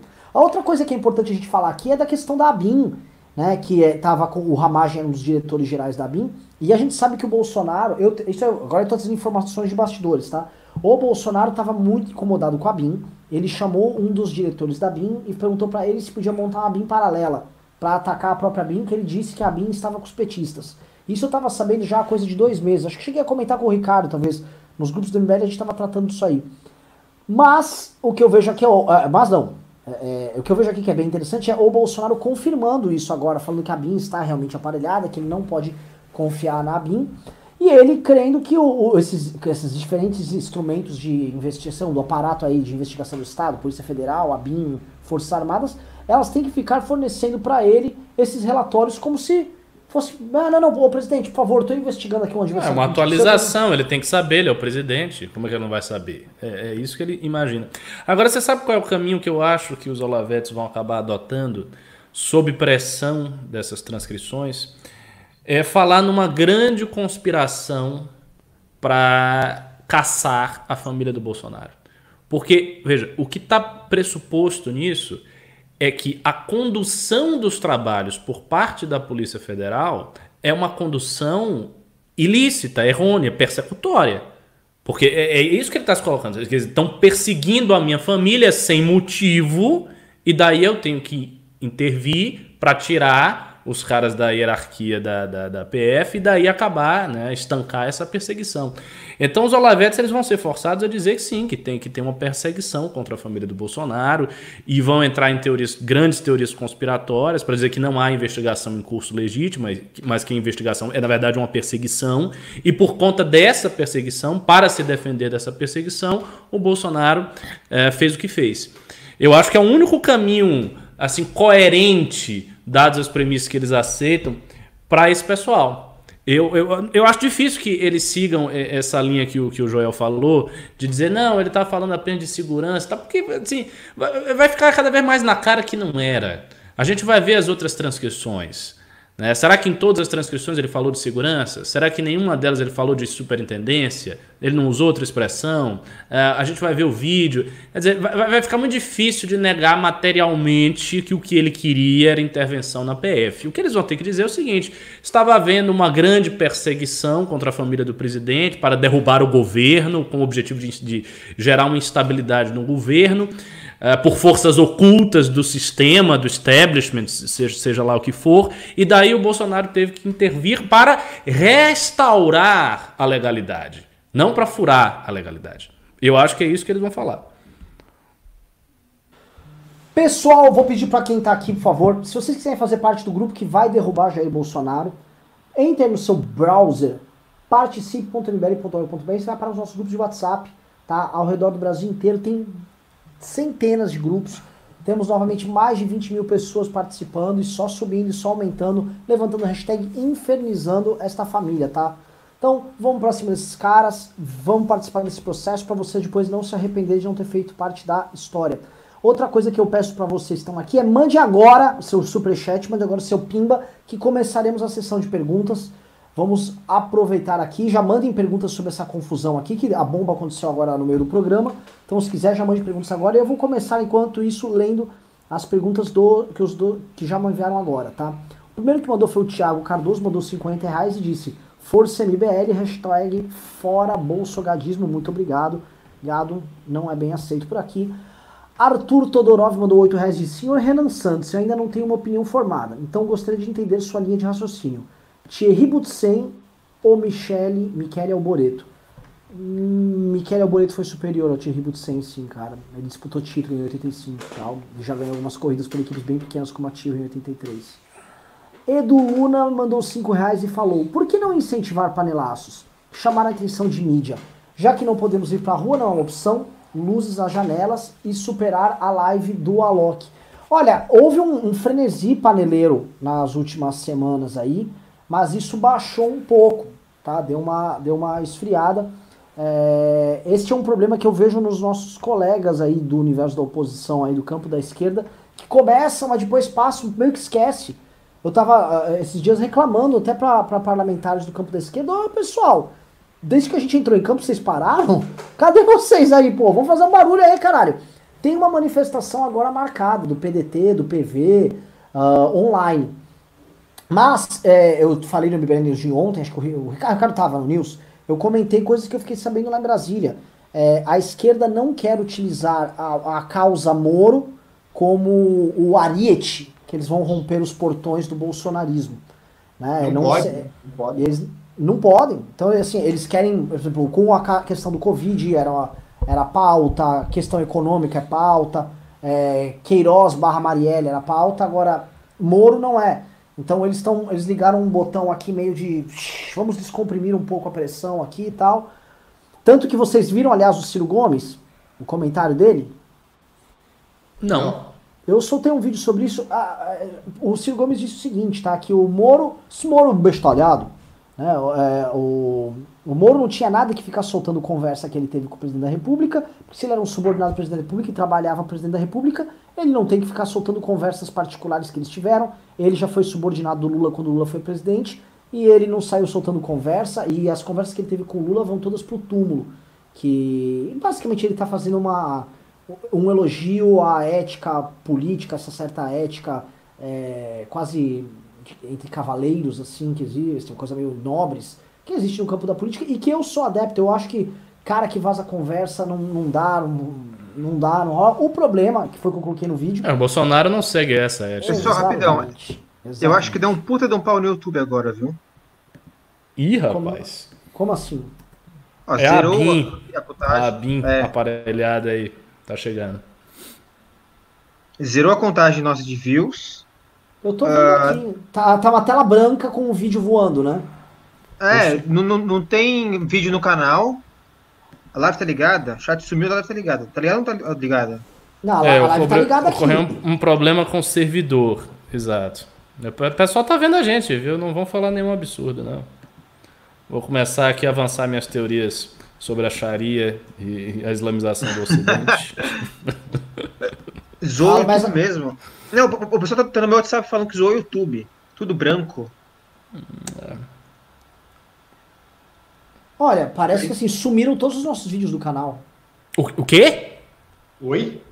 Todos é. os vídeos do canal? É. Pois. É. O gabinete do ódio chegou, minha Não, pois é. aparentemente. Ataque violento. Aparentemente sumiu mesmo. É, sumiu mesmo. Esse canal não tem nenhum conteúdo. Cara, vou ver se nos outros canais tá assim também. É, o meu canal tá assim também, acho. Ah, é? Deixa eu ver. Ah, deixa eu ver. Peraí. Não, voltou, voltou. Página disponível. Eu tentei agora a página é. disponível. É, Voltou. acho que deu, deu, deu, deu uma, uma bronca geral no YouTube. Mas deu, agora geral. Tô... Caralho. Mas a gente tá ao vivo ou não? A gente tá numa dobra temporal, eu acho. A gente tá, É, tá isso, ao isso vivo. no então, limbo aqui. é, porque a gente tá ao vivo. E a live, quando eu clico no link, ela aparece a gente rodando lá, mas não tem. Eh, Que estranho. Caiu tudo do- Google, caiu, velho. Nossa, que bizarro. Ó, o Ah, pessoal tá falando, ó, eu tô recebendo nos grupos aqui que a, É. a gente tá ao vivo. Tá, ah, eu tô vendo normal a live. Cara, tá bom, então vamos continuando, vamos ver o que acontece, mas as pessoas estão assistindo. Ninguém tá entendendo É, nada. o, o Rafa Bandeira falou que me viu aqui também. Manda bala. Falou. Então vamos Ah, continuar. tá aqui. Então vamos continuar. Eu não sei o que a gente tá falando. É, O Joel tava falando, não tava? O Ricardo? Oi. Ah, o eu Ricardo acho tá que falando tava. da, da, do Bolsonaro não seguir essa ó, ética. É, sim, exato. Não segue essa, essa lógica. Ele não, ele não tem palavra em termos políticos. Ele não segue a lógica de não atacar os seus amigos. Ao contrário, ele ataca muito os que eram seus amigos, até mais do que os seus inimigos. Uma característica bem flagrante da militância bolsonarista sempre foi atacar muito a direita. Eles atacam mais a direita do que a própria esquerda. Isso aí de- desde sempre. Então não tem sentido exigir que o Moro tenha uma ética de um, um cavalheiro. não sei o quê. Uma exigência uma completamente piada. absurda. Eu não falo Uma isso piada. Moro. O Moro estava sendo acusado por uma pessoa. Essa pessoa está fazendo acusações mentirosas. Se você está recebendo acusação mentirosa de alguém, você tem algum dever moral de não mostrar os prints desse maldito mentiroso? É uma piada falar uma coisa dessa, né, cara? Se você está sendo É. acusado por alguém mentindo contra você, você não vai mostrar a prova? Ah, não, quem está mentindo é ele. Ele é culpado sim. Pô, é- chega a ser, chega a beirar o, o cômico alguém realmente levantar essa carta contra o Moro. É, que É a, eu- é a ética da máfia, né? A ética da máfia acima de tudo. Se você, se seu parceiro de máfia está abusando de crianças, ah, não, eu não posso mostrar o print do WhatsApp, porque não É. dá, né, gente? É piada. Ah, o Júnior Dark mandou 5 reais e disse: Vocês viram que hackers invadiram os PCs do hospital e não encontraram exame para a Covid-19 do Bolsonaro? Não vi isso não. O exame não saiu com os pseudônimos curiosos. Tem três exames, né? Tem o Ayrton Guedes, um plebeu, tem um, um outro lá que é um nome de nobre, sei lá o quê, e tem um que é o 05. É, Esse do 05. 05, esse do 05 levantaram algumas incongruências ali, talvez, mas a princípio são os exames mesmo. Ayrton Guedes, será que é uma junção de Ayrton Senna com Paulo Guedes? É o Guedes que vence no fim, né? Tá- tá de- Então, o, o nosso deve ser o, o Rubinho Guedes, então, né? Pois é.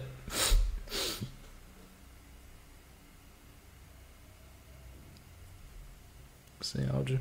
Renan tá sem som aí, Renan. Desculpa, desculpa, Paciência, desculpa. Um dia sem áudio de Invão mandou 2 reais e disse: Joel, qual shampoo e condicionador você usa? Cara, eu uso um shampoo Dove, dois em um. É Isso aí. Os cabelos sedosos, assim. Pois é, pois é, recebi- pessoal sempre. Tem um contrato com a Dove também para fazer o merchandising dos produtos. Pô, nunca, nunca, nunca ninguém perguntou pra mim essa, qual é o meu shampoo. O cabelo é bom também, né? O cabelo é bom. E você está sendo negligente com o merchandising da Tratores Teixeira, viu? Já estão reclamando aí. É verdade, nunca mais tem Tratores Teixeira, né? Não eu prometo é? na próxima falar. Tem que pôr, eu tava na ponta da língua com o slogan. Princesa Moro mandou 10 reais e disse: Vocês viram o artigo do Morão no Estadão? Mandei pro zap do Renan. Ele basicamente endossa a narrativa do Bozo, passa pano pros ministros Olavetes e coloca a culpa da crise na imprensa. Comentem, o Joel já comentou, já puxou aqui. Né? É, quer falar mais alguma coisa, Joel? Que você leu ele. Era aquilo, mas só reiterar então muito brevemente o que eu falei. Sim, ele refaz a narrativa do Bolsonaro, mas botando o foco dos problemas. É a instabilidade. É óbvio que ele não vai dizer que é o Bolsonaro culpado, ele bota as culpas tradicionais em mídia, Congresso, governadores. Mas o que está dito no artigo, acima de tudo, é: pessoal, leiam o que eu escrevi. Eu escrevo com ordem, eu escrevo com coerência. Eu sei que a instabilidade é um problema que está saindo caro. A estabilidade sou eu. É isso que está dito naquele artigo. Próximo Pimba, Vish Sarandi mandou 5 reais e disse: Voltei, vo- votei Bolsonaro e me sinto traído e envergonhado. Ainda torço para que o governo milagrosamente mude o rumo de sua gestão pelo Brasil. Tá foda. Bom, que bom que você usou esse advérbio, porque realmente é o único que indica o que seria capaz de operar uma mudança no governo Bolsonaro. Um milagre. Não tem outra coisa. Acontecer um milagre, se Deus chegasse e fazer tum, aí pode ser. Se não tiver isso. Bolsonaro encontra Jesus de verdade agora, não o Jesus que, que ele diz seguir. Quem sabe, né? Mas uma vez me perguntaram isso: ah, se o Bolsonaro mudasse de rumo, você apoiaria? Bom, mudar de rumo para mim significa demitir Weintraub, demitir Salles, mudar totalmente o corpo dos ministérios, passar a fazer o oposto do que ele faz. Pô, elogiaria, mas se ele fizesse isso, ele cairia no dia seguinte, ele perde tudo que ele tem.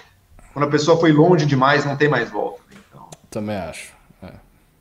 É. Imagina ele abdicar do olavismo. Não, não- ele não dura. Esse pessoal é muito agressivo, ele não vai durar. E, aí, e fora o seguinte, se a gente falou agora de vazamento de conversa, vazamento de Ah! informações. Imagina o que o olavismo Nossa! faria com eles. Todos, todas as informações do mundo eles iam vazar. Juliano Lerner mandou 5 reais e disse: Se o impeachment acontecer, o Mourão tem obrigatoriamente encaminhar uma nova eleição em 90 dias, ou ele poderia seguir até 2022? Não, não, não, não. Ele pode seguir até. Ele segue até Segue. 2022. O Psicomáquia presidente mandou. da Câmara, né? Quando assume o presidente da Câmara, depois do vice, aí tem a questão da eleição, mas o vice não. Psicomáquia mandou 10 reais disse: Não é um erro deixar o Bolsonaro carregar sozinho a bandeira da reabertura? Libertários, liberais e conservadores no mundo inteiro estão defendendo a volta, ainda que com cautela. Só o MBL ficar contra. Nossa, Paulo, só o MBL tá contra e o grandes liberais, libertários e conservadores. Ô, gente do céu. É, assim, essa pergunta ela de- deixa implícita e não discute o pressuposto do fato, que é o seguinte: a gente tem uma epidemia crescente no Brasil. Nós não fizemos uma quarentena que, ah, não, estabilizou, a situação está controlada, daí a gente vai. Não é. Assim, o Riso acabou de dizer: 844 mortos. Outro dia era 791, tá crescendo, não, não, não tá parando. É claro que tem que ter uma reabertura, e eu acho que os liberais e os conservadores eles devem falar neste assunto. Mas eh, não se pode esquecer da base que é o fato, o fato da epidemia. É, e outra, vamos deixar muito claro, sim, a abertura econômica, poder voltar ao normal tanto antes quanto possível é o objetivo de todo mundo. No Brasil, eu observaria um caso específico, Rio Grande do Sul. O governador Eduardo Leite está com uma abordagem diferente ali, que ele chama do distanciamento social controlado, está tentando medir mais, está tentando abrir estrategicamente as coisas.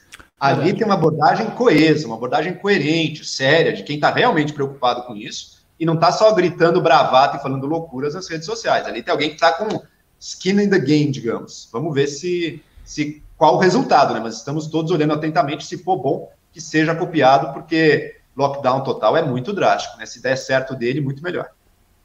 É, e lembrando que ele também é de um dos estados que está menos afetado pela, pelo coronavírus. Ele, ele pode é, é, iniciar esse, esse, esse teste e também foi um dos caras que desde o começo ele levou a sério a crise. Ele veio fazendo lição de casa, o, o caso do Eduardo Leite é muito interessante, ele veio fazendo desde o começo a lição de casa.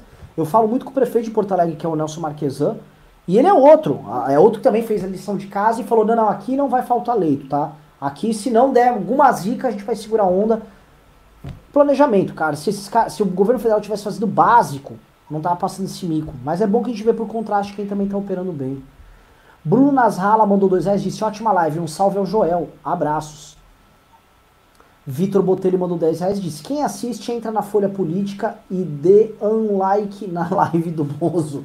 Não, cara, Folha Política, pelo amor de Deus, né, gente?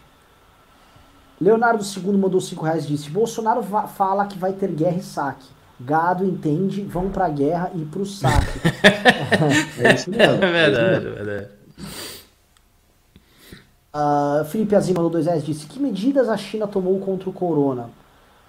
Cara, em Vários, Wuhan- um lockdown muito, muito Wuhan, rigoroso, lockdown, testagem em não. massa, é tudo. É, Lucas Cavalcante mandou é, mais dois reais disse qual seria a melhor opção em 2018. Em 2018, eu, se vocês quiserem revelar seus votos, eu votei no Meirelles. Eu chamei o Meirelles no primeiro turno. Tá? É, não sei vocês aí, eu fiz isso. Eu fui de 15. Eu votei no Bolsonaro nos dois turnos porque eu tinha absoluta certeza que ele iria ganhar. Pra mim, assim, não havia nenhuma chance dele perder. A partir do momento que ele recebeu. Hã? Não, eu votei porque eu achei o seguinte. O- ganhar, aquela né? Não, não, ia não, é, não, é, mais, é, mais, é mais complexo do que isso, olha só. Aquela facada que ele recebeu e todo aquele movimento histórico me pareceu um negócio muito, muito, muito singular. E eu senti, de alguma maneira, pro bem ou pro mal, esse cara tem um destino de ser o presidente do Brasil, ele vai fazer alguma coisa que a gente tem que ver. E eu disse, não, vou votar. E votei, depois votei de novo, e tô vendo que foi pro mal, né? Mas o destino tá aí. Valeu, pessoal. Obrigado, pessoal. Obrigado por. Obrigado a todos que nos legaram. É. Deus às vezes pune as pessoas, né? Ele não só A ajuda. sociedade merece, né? A punição divina, né? Mas não é? Olha, eu vou Eu não falar. vou dizer quem que eu votei, mas para mim, Meirelles, Alckmin, Marina, para mim os três estavam assim perfeitamente votáveis. E a Moedo, eu acho que eu tenho algum problema, acho que é muita inexperiência, mas ok, também respeito como opção, não, não vejo tão, tão, tão ruim não. Mas entre, portanto, meu voto é entre esses três que eu falei. Álvaro também dava pra jogar um temperinho ali. Álvaro Dias, não, ali eu acho que é um pouco. Bom, pode ser, mas eu, eu acho Muito, que é um lava, pouco muito lavajateiro?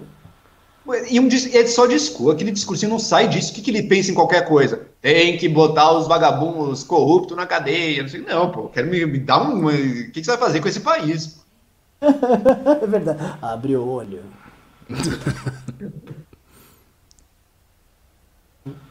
Olha, o Psicomáquia foi pro ataque, disse. Joel Renan, assumam que são social-democratas.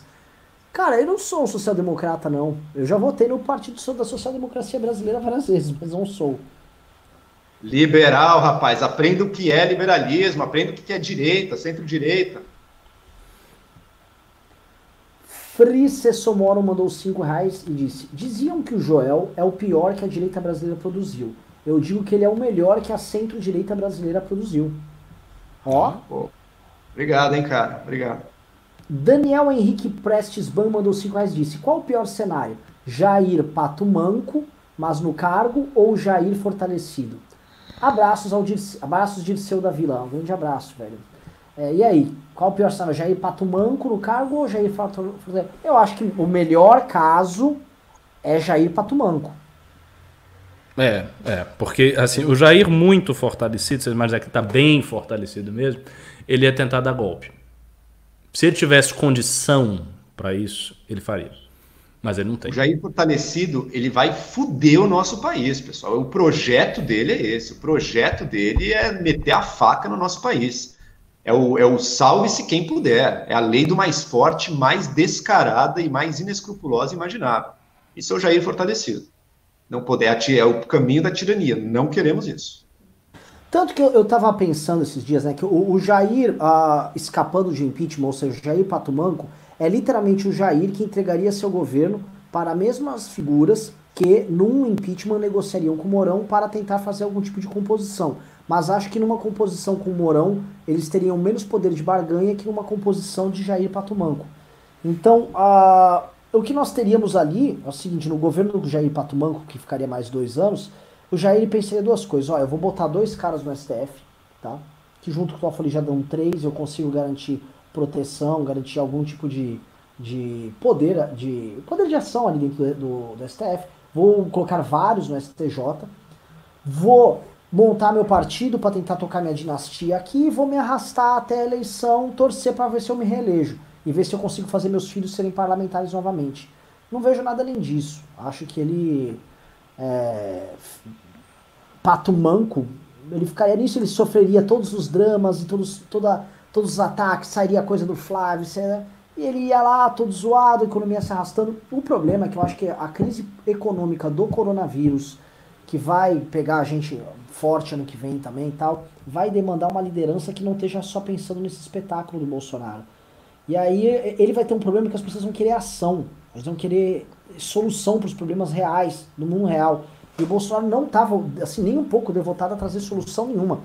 Eu falei, eu, eu- não sei se eu tô me repetindo, tá, Ricardo? Você fez o news ontem comigo. Eu comentei da questão da soja ontem com, com você no news. Comentou, comentou que os Estados Unidos pegou a exportação de soja, um contrato bilionário de exportação de soja com a China. Sim.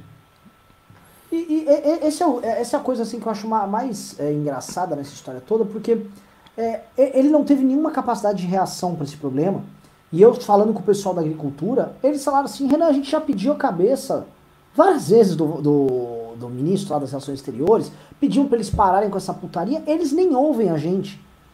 Eles nem querem saber. Eles falam assim, não tem mais o que fazer. A gente tenta, mas não tem jeito. E a gente não está falando apenas do, do, do setor, a gente está falando da maior bancada temática do Brasil. Ele está cagando. Pois é, e, e, o pior é o seguinte: ele está cagando e nada do que ele fizer vai mudar a dependência estrutural que a economia brasileira tem face da China. Isso não vai, isso não vai mudar, porque ele não tem projeto. Não é dizer, ah, não, nós somos muito conservadores. E é o seguinte: a gente não quer se alinhar com a China, a gente quer se alinhar mais com os Estados Unidos, esse é o nosso projeto. O que, que a gente vai fazer? A gente vai criar um projeto junto com o setor exportador, junto com o agro, com todas as forças interessadas. E o objetivo desse projeto vai ser desvencilhar gradualmente a economia brasileira da China. Então a gente vai diversificar as nossas exportações, vamos ver o que a gente faz com a indústria brasileira. Enfim, vamos criar um projeto para que no longo, no médio e no longo prazo, a gente não seja tão dependente da China e possa ter uma postura mais independente geopoliticamente, possa ter um outro alinhamento. Eles não fazem isso. Então, eles nem fazem o que um conservador, pensando como eles pensam, deveria fazer. Eles não fazem. Eles só ficam lá, ah, porque a China é comunista, não sei o quê. Sim, e daí? Isso não vai mudar nada. Você quer ficar falando sobre isso, não muda nada, pô. Então vai fazer uma live. Se vire comentador de política. O Joel quer comentar? o próximo? Leandro Keller mandou 10 reais disse: doando dezão certinho para o Renan comprar um chip novo da Claro. Meu, eu não uso Claro, tá? Meu, eu tenho TIM, mas vou comprar um chip para poder estar em todos os grupos. Lucas Cavalcante mandou 6,66, mostrando que ele é um cara do Satã e disse: E o Hélio Lopes? Ficaram sabendo que excluíram ou modificaram dados do portal da transparência? Que Vocês estão sabendo disso? É o seguinte: aquele, aquele cara do canal Brigadeiro, Brigadeiro não sei o que, Marcelo Brigadeiro Hum. Ele tá com uma. Ele tá fazendo devassas em gabinetes de deputados pelo, via portal transparência. São vídeos legais até. Sim, né? Tá fazendo uma fiscalização tal. Falou bem do Marcel, falou bem do Kim e tal. Aí ele chegou no Hélio Negão. Aí começaram a descobrir um monte de coisa, né? Antes disso aí já tinha é, vazado que o Hélio Negão ele tava com um interessante costume de gastar coisa de 40 mil reais pra fazer outdoors dele, junto com o Bolsonaro fazendo arminha. Muito bom me parece um cara assim, cujo mandato é. é, é muito expressivo. Ele é um é deputado. É relevante esse cara, né? É, pra caralho. Ele é o deputado Tem boas mais. ideias, né? Discute, é, é. trabalho, né? E ele, ele, é tão inútil que parece que nos outdoors quase não vem escrito nada. É tipo, literalmente, eu tô com o Bolsonaro aqui fazendo arma, ó. entendeu? É a coisa assim, sabe, tipo, o cara crachá? Hélio Negão. É. é. É, ele, é ele, eu vou votar nele. Ele tá com mito. É, não precisa, porque ele é o negão do Bolsonaro. Qualquer um vê que ele é negro e que ele tá com o Bolsonaro. Não precisa ter nem frase nenhuma no, no outdoor. É. É. Esse é aquele que descobri que ontem foi o dia da abolição e vai tomar um susto. Falou, né? que eu sou o negão do Bolsonaro, eu não sou mais. É impressionante a relação que o Bolsonaro tem com ele. Isso é horrível. Essa piada foi muito boa. é, mas então, apagaram os dados dele do, do portal da transparência, os dados horríveis dele sumiram lá, ninguém sabe o que aconteceu.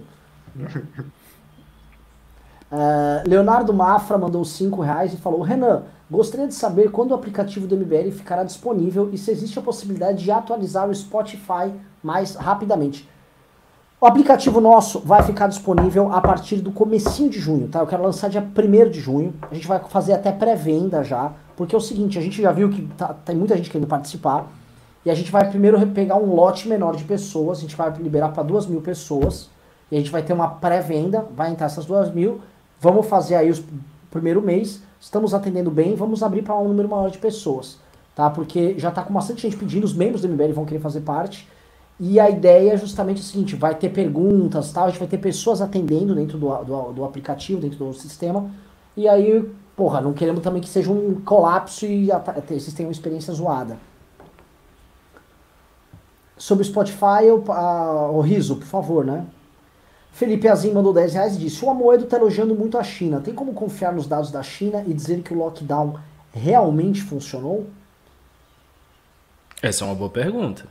Essa é uma boa pergunta. Não, não dá para confiar muito nos é. dados da China. Não dá para ter total confiança. Tem que.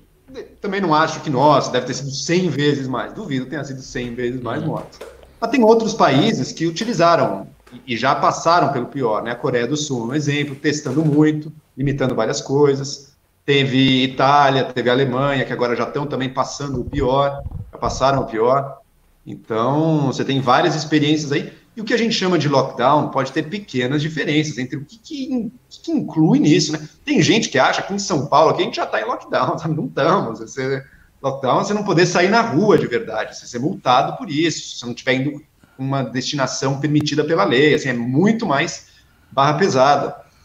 Uh, mas sim, uma, um, um fato é verdade, os dados da China, de longe, não são tão confiáveis assim. É um país sem liberdade de imprensa, é um país em que o Estado domina muito a questão da inteligência, da informação, não tem como, como confiar totalmente, né? Agora, eles revisaram isso, certos dados que eles tinham. Isso mostra que existe alguma disposição, porque também não, eles não, se eles mentirem totalmente, vai ser fácil descobrir, as coisas vazam e, e pega muito mal para eles também. Então, não é que eles tenham liberdade de inventar qualquer número da cabeça. Alguma baliza com a realidade eles precisam ter. Pessoal, antes de ir para a próxima pergunta, voltou a parte de comentários aqui e é o seguinte. É, entraram. Tô, tô aqui, estão nos cinco últimos superchats, tá? É, se quiserem, uh, para já não ficar estendido o programa, se quiserem mandar mais perguntas, mandem acima de 50 reais. Fechou? Para ajudar o MBL, tô falando certo, tem que ajudar. Estamos numa guerra aqui que é completamente assimétrica, então mande acima de 50 reais. Uh, o Leonardo II mandou vir então e disse: O que mais entristece é vermos pessoas menosprezando as mortes por Covid, não por terem estudado sobre, mas estimuladas pelo Bolsonaro, sem um pingo de compaixão. Numa pessoa sã, a consciência não permite. Insanidade coletiva. É, é isso. Assim, vocês assistiram essa polêmica que deu do Fábio Rabin lá no Pânico? Eu vi. Eu vi. O Fábio Rabin, ele foi como um cidadão comum tipo, preocupado com a questão da quarentena e de saco cheio do comportamento do Bolsonaro ali. E é impressionante como ele foi patrulhado na hora pelo Emílio e para aquele é, Adriles. Não, não, porque bababá, mas veja bem, bababá. Estavam armados assim, com metralhadoras, assim, todos prontos para responder. Ah, o Emílio já veio com aquela. Ah, é muito fácil falar quarentena de casa, porque o cidadão na rua. E aí o, o, cara, ele não queria brigar, o Fábio não queria lacrar, ele não queria arrumar briga, ele não foi lá para debater. Ele é um humorista. Ele só tava de saco cheio do comportamento do Bolsonaro que estimula justamente isso. E eu, assim, no final, ele não foi um cara. De, ele nem ele estava lá para ganhar discussão, eles estavam lá metralhando ele de argumentos e tal, e de chavões. Mas no final deu para perceber que eles estavam muito militantes e que ele só era um cara normal, preocupando, preocupado com a, com a coisa toda. E me preocupa realmente essa posição dos formadores de opinião bolsonaristas que estão, vamos dizer, nessa marcha da insensatez aí com ele, do vamos, vamos abrir tudo e não sei o quê, distorcendo informações. Porque assim, eles causaram. Teve consequências no que eles disseram, tá? Tem, teve gente que morreu por causa da fala de influenciador bolsonarista e do próximo presidente da República. Isso dá para cravar com toda tranquilidade. Começo por um dos organizadores das manifestações bolsonaristas lá em Brasília. Empacotou, teve uma senhora que empacotou, teve um monte de liderança bolsonarista ao redor do Brasil que ou foi para UTI ou já empacotou. Tô falando de gente assim, militante Tirando isso, as pessoas que receberam notícia falsa no WhatsApp ou assistiram um programa e falaram, ah, é uma gripezinha, pô, morre mais por engasgar, ficar engasgado do que com Covid. Essas pessoas ainda não se tocaram o efeito que eles tiveram. Mataram gente, cara. Literalmente, literalmente, essas pessoas mataram gente. Sim, dá, dá, dá pra cravar, assim, é, é foda. Uh, Lucas Felipe mandou dois reais disse: já é Mourão presidente na Austrália. Tá, como, como da. É, a galera tá empolgada já, começou a sair as primeiras declarações lá da, da reunião. Só avisando aqui, fiquei sabendo também pro WhatsApp que o, o advogado Moro tá putaço que saiu a transcrição, mas não saiu o vídeo. Tem que sair o vídeo. Tem que sair o vídeo. É. Cadê os vazadores? É direito adquirido do cidadão brasileiro ver vazamentos de, de investigações. Cara. Estamos há seis anos Há seis anos a gente conta com isso. Você não pode tirar isso da gente. Pois é, é verdade. É um direito. É, é, é um, eu posso te falar, isso, isso vai ser colocado no artigo 5 da Constituição. Tá? Isso aí é. O cidadão brasileiro tem o direito. A Tabata quer colocar o Bolsa Família lá como. como um, quer consagrar na Constituição. Temos que colocar os vazamentos, porra. Uh, Lucas Felipe Anderley Pastel do 10 reais disse: Sabe o que o Fegão Médio vai achar dessa fala do Jair? Que o presidente dele é fodão, batedor de mesa, macho pra caralho e tá pondo ordem na bagaça. Pra nós é um escândalo. Sei não, viu? você fala assim, o cidadão médio que é muito apoiador do Bolsonaro, não sei porque o, o contexto é um de, de fala do, do, Bolsonaro é um contexto em que ele está repreendendo o ministro que tem uma imagem forte que é o Moro para uma interferência no sentido de proteger a família dele. Para que as pessoas aceitem isso, é necessário criar uma teoria da conspiração, segundo a qual a Polícia Federal está perseguindo a família do Bolsonaro e daí ele está fazendo isso para reforçar a legalidade. Precisa ter essa retaguarda. Sem essa retaguarda, não sustenta. Vamos lá, próximo. Uh, o Vitor Pazini mandou duas libras esterlinas e falou: Mas ele é o chefe supremo da FF, pô. Renan de Carvalho mandou 20 reais e disse: Extra, extra, extra. Jair Bolsonaro teve diplomas de Harvard enviados ao STF. Por motivos de privacidade, os nomes que constam nos diplomas são alterados. As assinaturas foram inseridas digitalmente sem permissão. pois é. É, um, é uma importante instituição, mas ainda prefiro as agulhas negras, viu? Com todo respeito. É, Psicomáquia mandou 5 reais e disse: Joel retweetou a Oxfam e Renan retweetou o Pedro Menezes pregando de redistribuição de renda.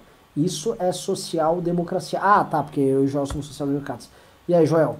Vamos lá, tô, vamos, vamos nos defender rapaz, aqui. Rapaz, venha para o mundo real, cara. Você acha que tem algum país... Você acha que o Paulo Guedes é contra distribuição de renda? Dar dinheiro para quem precisa? Não tem ninguém. Se você é contra isso, é que você vive numa bolha tão distante da realidade felizmente distante, porque se, isso, se esse tipo de pensamento chegasse na realidade, a gente iria matar de fome milhões de pessoas no Brasil, em todos os países do mundo. Então, cara, acorda para a vida, meu. Você, o Estado, para garantir liberdade das pessoas, para que a liberdade não seja uma palavra num papel, enquanto a pessoa não consegue se sustentar e morre de fome, para que as pessoas possam ter liberdade, o Estado precisa garantir, sim, o básico Deveria garantir para todos. Infelizmente, não conseguimos ainda. Deveria. É, a gente tem muito, assim, eu já vi muitas dessas discussões, e não só na questão da redistribuição de renda. Quando a gente entra, por exemplo, a gente sempre defende muito aquela coisa do voucher na educação e tal. Aí eu fui falar com um prefeito, né, um prefeito amigo nosso. Falei, e aí, essa coisa dos vouchers? Falei, Renan, tem um problema. Tem certos bairros que o cara não quer montar a escola lá, sacou? Não vai ter escola privada. Você vai ter que ter a escola é, pública, e os pais também não tem como pagar e nem vão querer pagar. E se eu der o voucher para eles, tal, e for muito longe de casa e os filhos tiverem que pegar das condições e eu não tiver um transporte público que leve a criança, a criança não vai, sacou? Então, um mundo real. Eu justo. Justo. Então, assim, aí vou fazer o quê? Se for para a lógica de não ter o Estado operando ali, aquelas crianças ficam completamente relegadas do sistema educacional, ficam guardadas ali em casa, ou ficam à mercê do tráfico e tal. E jogo que segue, né? Ela tá tomando escolhas ali com a autonomia dela, cheia de individualidade e tal. E é isso aí. Enfim, eu, eu não sou esse tipo de, de liberal. A Tiri José mandou 5 reais e disse: Quando o Vine Trouble cair, o Olavo começa a jogar podre no ventilador? O que, que vocês acham? Não necessariamente. Não necessariamente. O, o, o Weintraub pode cair e o Olavo pode continuar defendendo o governo. Eu, eu só acho que ele vai parar de defender e, e ele vai atacar na hipótese, veja bem, na hipótese do olavismo como um todo, enquanto movimento social, não ganhar mais nada no governo Bolsonaro. E para isso, a ruptura do governo com o olavismo teria que ser muito grave. E eu acho que essa ruptura não vai acontecer. Então a tendência é ele ficar com o governo até o final do governo. E até depois do governo. Se, o Bolsonaro criar o partido dele, porque isso é um fator importantíssimo, imprescindível. Se o Bolsonaro criar o partido dele, se ele conseguir criar o partido dele, o olavismo vai entrar neste partido subrepticiamente para dominar o partido por, por dentro através da sua, da sua fundação. O olavismo fará isso com o partido do Bolsonaro os olavistas mais puros, eles não têm problema nenhum com o centrão e com a corrupção, pessoal. Pelo contrário, convivem não, com isso não. numa boa, numa boa, até gostam, que é a subversão total, mantém um discurso mentiroso mesmo e carrega o discurso ideológico. Ele fala muito de aborto, fala muito de comunismo, para a gente poder abraçar os corruptos e o povo não, não chiar. Essa é a estratégia deles. O Weintraub, ele não é um olavista puro. Eu me toquei disso quando eu vi uma vez uma live, estava o Weintraub, estava Lando Santos e tudo ele começou a falar: não, gente, mas eu não acho que é certo ficar atacando o Nando Moura assim. Acho que ele deve ter uma crítica honesta. Ele está contra o governo agora, deve ter uma crítica honesta, não sei o quê. Ao falar e pensar dessa maneira, o Weintraub já mostrou que ele não é um olavista puro. Olavista puro, meu amigo, vai atacar e xingar e mentir até o fim. É tudo pelo poder, nada por uma consideração tão Weintraub, por isso bate mais o pé do que outros. Lembrando que o Weintraub, o, ambos os irmãos Weintraub, eles foram parte também da campanha da Marina, eles não eram radicais, eles eram caras que eram ligados à parte econômica, eles tinham uma proposta alternativa do Paulo Guedes para a reforma da Previdência. E aí eles, para ganhar espaço dentro do universo bolsonarista, eu gosto de contar essa historinha que é, é bem importante lembrar. O, o, a, o Abraham Weintraub, ele ficou muito próximo do Onyx Lorenzoni. E o Onyx Lorenzoni, ele se tornou um cara infectado pelo olavismo via um rapaz chamado Felipe Pedri, tá? Que chegou, inclusive, a trabalhar no gabinete dele, lá na Casa Civil e tal. O Onyx Lorenzoni grudou ali no Weintraub, o Weintraub viu ali aquela turma como um instrumento para ele, via essa turma chegar nos olavistas e se garantir. Ele cresceu muito, virou uma espécie de bola de segurança do olavismo para substituir o Vélez no MEC. Entrou o irmão dele, é um cara que fica fazendo coisas, ele tem algum cargo que eu não sei qual é ali dentro do governo federal, mas basicamente ele também tem o mesmo papel de prosélito de rede social. E eles estão muito bem vamos dizer assim, eles têm uma parceria, né, um, um jogo ganha-ganha com o Olavismo, mas olavistas mesmo eles não são, nunca foram. Eu gosto sempre de lembrar, eles entraram no governo Bolsonaro com proposta de reforma da Previdência alternativa ao do Paulo Guedes, e se vocês que estão assistindo duvidam, botem no Google Irmãos Weitraub Previdência, vocês vão chegar em notícias de 2018. E eu achava o nome incrível, realmente parecia que eram caras seríssimos. né? Não parece? Parece que o projeto era uma droga. Parece, né? vai entrar. analisando, parece que era uma, uma coisa sem pé nem cabeça. Sim, sim, mas o nome não impressiona? Ô, Joel, tô chegando aqui com o projeto. Os irmãos Weintraub estão trazendo aqui. Weintraub, opa! É, não é? Parece assim, cara, chegou aqui. Nossa. E são irmãos, evidentemente irmãos gêmeos, né? Tipo, gênios das finanças e tal. Os caras querem um modelo matemático próprio e tal. Mas na verdade são só dois idiotas mesmo. É, é foda. Uh, Pessoal, ah, terminou os pimbas aqui. Ah, teve um. Ô, Riso, manda aí, teve um pimba de 20 reais. Vamos ler que foi o único que mandou. E a Marisa Iga mandou um de 3 mil ienes. E aí a gente encerra. Programa com problemas técnicos, mas delicioso no, na, no, na discussão. E agora a gente vai ter que é o seguinte: vamos fazer o, o, o encerramento. E ia perguntar para vocês, e aí, o que, que, vocês acham dos desdobramentos do que vazou já hoje? A gente tá no programa no meio do, do vazamento, né? Mas o que nós temos aí Uh, quem quiser começar, eu vou, vou lendo aqui no antagonista, enquanto isso, e trago mais algum elemento. Bom, eu vou fazer, eu vou fazer algumas previsões aqui. Fazer previsões, eu vou cravar algumas coisas. Vamos ver se eu estou bom na previsão. Primeiro, eu acho que esse vazamento não vai afetar em nada a base Olavete bolsonarista, a base firme dele não vai ficar sacudida por conta disso. Uh, acho que eles vão vir com a seguinte teoria, que eu já falei duas vezes nesse programa. Acho que eles vão vir com a teoria segundo a qual Bolsonaro estava defendendo a família de uma conspiração e por isso precisava restaurar a legalidade colocando uma pessoa, uma outra pessoa na superintendência. É, acho que eles vão vir com a tese de que isso faz parte da competência do presidente, ou seja, isso é competência do presidente. Qual o problema? Ele não pode mudar? E, e vão tentar seguir nessa toada, dobrando a aposta, batendo, atacando, não vão recuar, vão seguir o lema do Olavo, sempre avançar, sempre atacar. E esses três pontos é que vão definir o debate aí pelos próximos dias. Por outro lado, a questão do impeachment uh, me parece que vai sair um pouco mais reforçada, mas também assim não é, é o momento da queda do Bolsonaro, essa coisa, ah, vazou o depoimento, saiu o vídeo, agora o Bolsonaro já era, ele está morto. Também não acho que isso vai acontecer. Então, Ricardo, astrólogo, é, é bom, vamos fazer previsão, né? Especulação é isso aí. Posso só. Aí só... É o processo mais importante agora, é aumentar o preço das alianças para o Bolsonaro, aumentar o preço do Centrão. Ajuda, ajuda. Ajuda, verdade. E só lembrando aqui, o antagonista, eu estou acompanhando aqui o que eles estão soltando. O que está rolando é o seguinte: a AGU pediu a liberação dessas falas e elas são falas que pegam pequenas. Eles pediram pequenas pílulas ali, onde o bolsonarismo pode soltar as narrativas deles e realmente O Moro já se pronunciou, não gostou.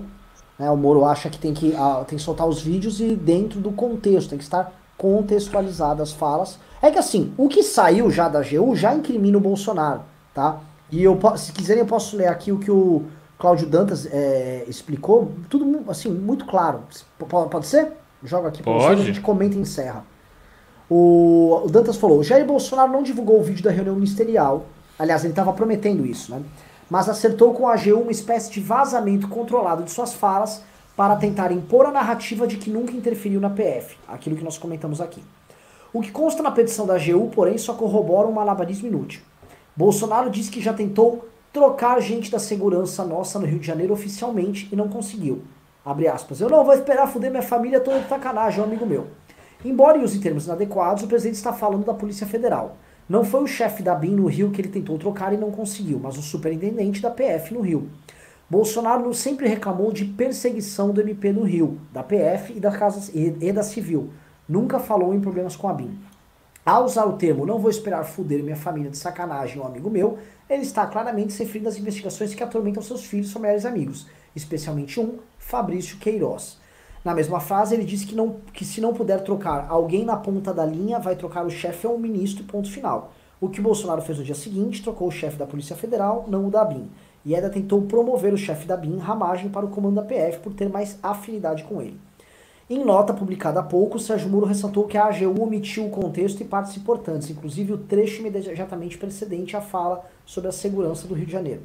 É preciso reiterar que Bolsonaro sempre expôs publicamente sua insatisfação com a PF do Rio e nunca disse um ai sobre problemas de segurança sob coordenação da BIM. O Bolsonaro, que todos conhecem em público, desmente o que a AGU tenta pintar em sigilo. Vocês viram que espertinho? Ele se antecipou ele, a, a, via AGU e se antecipou para tentar formar na sociedade civil uma narrativa antes do, do, do material sair. É claro, a narrativa que ele está sendo é perseguido, é essa narrativa. Mas mesmo isso que a AGU resolveu publicar é tão ruim para ele que não sei se, se cola muito não, né? É. Vamos acompanhando. Olha, olha, olha a situação que a gente chegou, né, pessoal? Estamos aqui fazendo a exegese das palavras imbecis. esse, é, esse, é o, esse, é, o, Brasil agora. Ah. Que foram, eu adoro, eu adoro esses termos, exegese, glosar, que eu vou falar, essa exegese contou com que foi é, esse texto foi devidamente glosado pelo Cláudio Dantas, do antagonista. Pessoal, uh, Joel quer fazer o um encerramento, vamos, vamos matar aí. Carlos, valeu, a conversa é sempre boa, valeu pelo convite. E para quem está assistindo, eu sou Joel Pinheiro. Me sigam no Instagram, Joel Pinheiro85, no Twitter também, Joel Pinheiro85, e no meu humilde canalzinho de YouTube. Valeu, pessoal, estamos juntos aí um objetivo em comum nos une. Ricardão, bola é tua. Bom, é isso aí. Valeu pela audiência. Também me sigam no Twitter, arroba ricardo__mbl. E vamos ver, né? Vamos, vamos reforçar essa campanha contra o Bolsonaro, campanha pelo impeachment. É, praticamente todo dia tá rolando umas hashtags. Tem, tem gente que diz, ah, mas hashtag não adianta nada, você fica aí no Twitter só botando hashtag, para que, que serve isso? É, o negócio é o seguinte, a gente tá trancado dentro de casa, a gente tá em quarentena, tá no meio da epidemia, então não dá para você exigir muita coisa, não, não vai fazer manifestação nessa situação. Então, atuar no Twitter, atuar nas redes sociais é algo positivo porque mostra para a militância do Bolsonaro que a militância deles está fraca e a contrária a eles está forte. E vamos pontuar uma coisa aqui também, já que você lembrou disso, Ricardo. No Twitter, eu tô vendo já uma militância contrária ao Bolsonaro com uma força, assim. Claro que não é o tamanho do exército dos bots lá, mas tem uma força relevante. Tá chegando, tá aumentando. Tá, tá não, não. A gente, quando no começou Facebook, essa treta. ainda precisa melhorar. Então, no Face, quem quiser atuar aí, falar, vá pro Facebook. Ali ainda tá só dá tiozão bolsonarista. Sim. Eu vou falar Perfeito. o seguinte, ó. YouTube, estamos ganhando já. Essa frente de canais que nós temos hoje, tá? As lives do Vila explodindo, canal do Arthur gigante, do Nando gigante, todo mundo. Todo mundo tá crescendo ali e tá impondo vitórias bem grandes. Então o YouTube estamos ganhando. Twitter, o jogo já tá começando a empatar e quando entra a esquerda no jogo ganha de lavada. Facebook e o WhatsApp ainda é o desafio. No WhatsApp estamos com os nossos grupos, participe.mbl.org.br. É importante ter, a gente não sabia do impacto, a gente não sabia como os grupos de troca de ideia e ativismo era tão importante. Realmente é fundamental. E tem o Face, que é a parte difícil, onde nós vamos combater as notícias falsas e ainda estamos perdendo feio dos caras. É isso, vou só ler os últimos pimbas aqui que mandaram e acabou, gente. Eu, tô, estou tomando demais o tempo de vocês. Mas a Riga mandou 3 mil ienes japoneses. Ela que mandou o pimba ontem, eu esqueci de ler. Ela mandou minha pequena contribuição, Força MBL. Marisa nunca nos abandona. Felipe Rodrigues mandou 20 reais disse: o antiliberalismo vai chegar com força em 22. Vejo essa galera crescendo e aparecendo, tipo Mônica Debole e agora Felipe Neto. Alguém quer comentar? Eu acho que sim. Eu acho que a esquerda está se fortalecendo muito com tudo isso que está acontecendo. E vai chegar sim, vai chegar bem firme em 2022. Não pense em ninguém que não vai, porque vai. E assim, só nos resta fazer o trabalho contra Bolsonaro e retomar as pautas, retomar o discurso propositivo dentro da direita que está em falta. Acho que essas duas coisas têm que ser feitas junto. Uh, Thelma ML mandou 10 dólares e disse: É estranho que salões e academias sejam abertos. Não quero confundir profundidade a equipe de Bolsonaro, mas isso seria uma tentativa de moral booster para dar uma imagem de volta à normalidade? Ninguém entendeu. Tá? Muita gente veio tirar onda com o pessoal da Smart Fit e falar: ah, isso com certeza é lobby e tal. Cara, a Smart Fit soltou uma nota dizendo que não vai abrir loja nenhuma. Então, é, os governadores também. Assim, eu não entendi. Me soou uma coisa tão você sabe que eu pensei que fosse lobby também? Assim que saiu, porque o Bolsonaro é muito ligado ao dono da Smart Fit, pensei, pô, a Smart Fit é a maior academia do Brasil, vai que. Mas estranho, né? Ah, coisas do Bolsonaro. O dono da Smart Fit chama Edgar Corona. é verdade. E, e, foi, e a nota deles foi assim, muito dura e muito clara. Não legal, teve. Legal. Então Legal. isso assim, desmontou muitas teorias que o pessoal está fazendo. E por último, Leandro Oma do 1890 disse: Renan, o canal do Brigadeiro é excelente para divulgar para os tios do Zap. Ele desmascara os deputados favoritos de verdade. Tá? O, o, esses caras que cresceram com a linguagem que o tiozão do Zap gosta, hoje eles estão na oposição, o tiozão do Zap vai ter que gostar também. É bem, bem lembrado mesmo. É isso. Obrigado, programaço. Programaço, programa excelente. Uh, obrigado para todo mundo que assistiu. Continua assistindo mesmo com as falhas técnicas que tiveram lá. Agora eu vou brigar com a nossa equipe para isso ir para o Spotify o mais rápido possível. Obrigado, Joel. Sempre uma honra tê-lo aqui. Ricardo, novamente, meu parça de MBL News. Valeu. Valeu, valeu, riso, valeu todo mundo. Fui.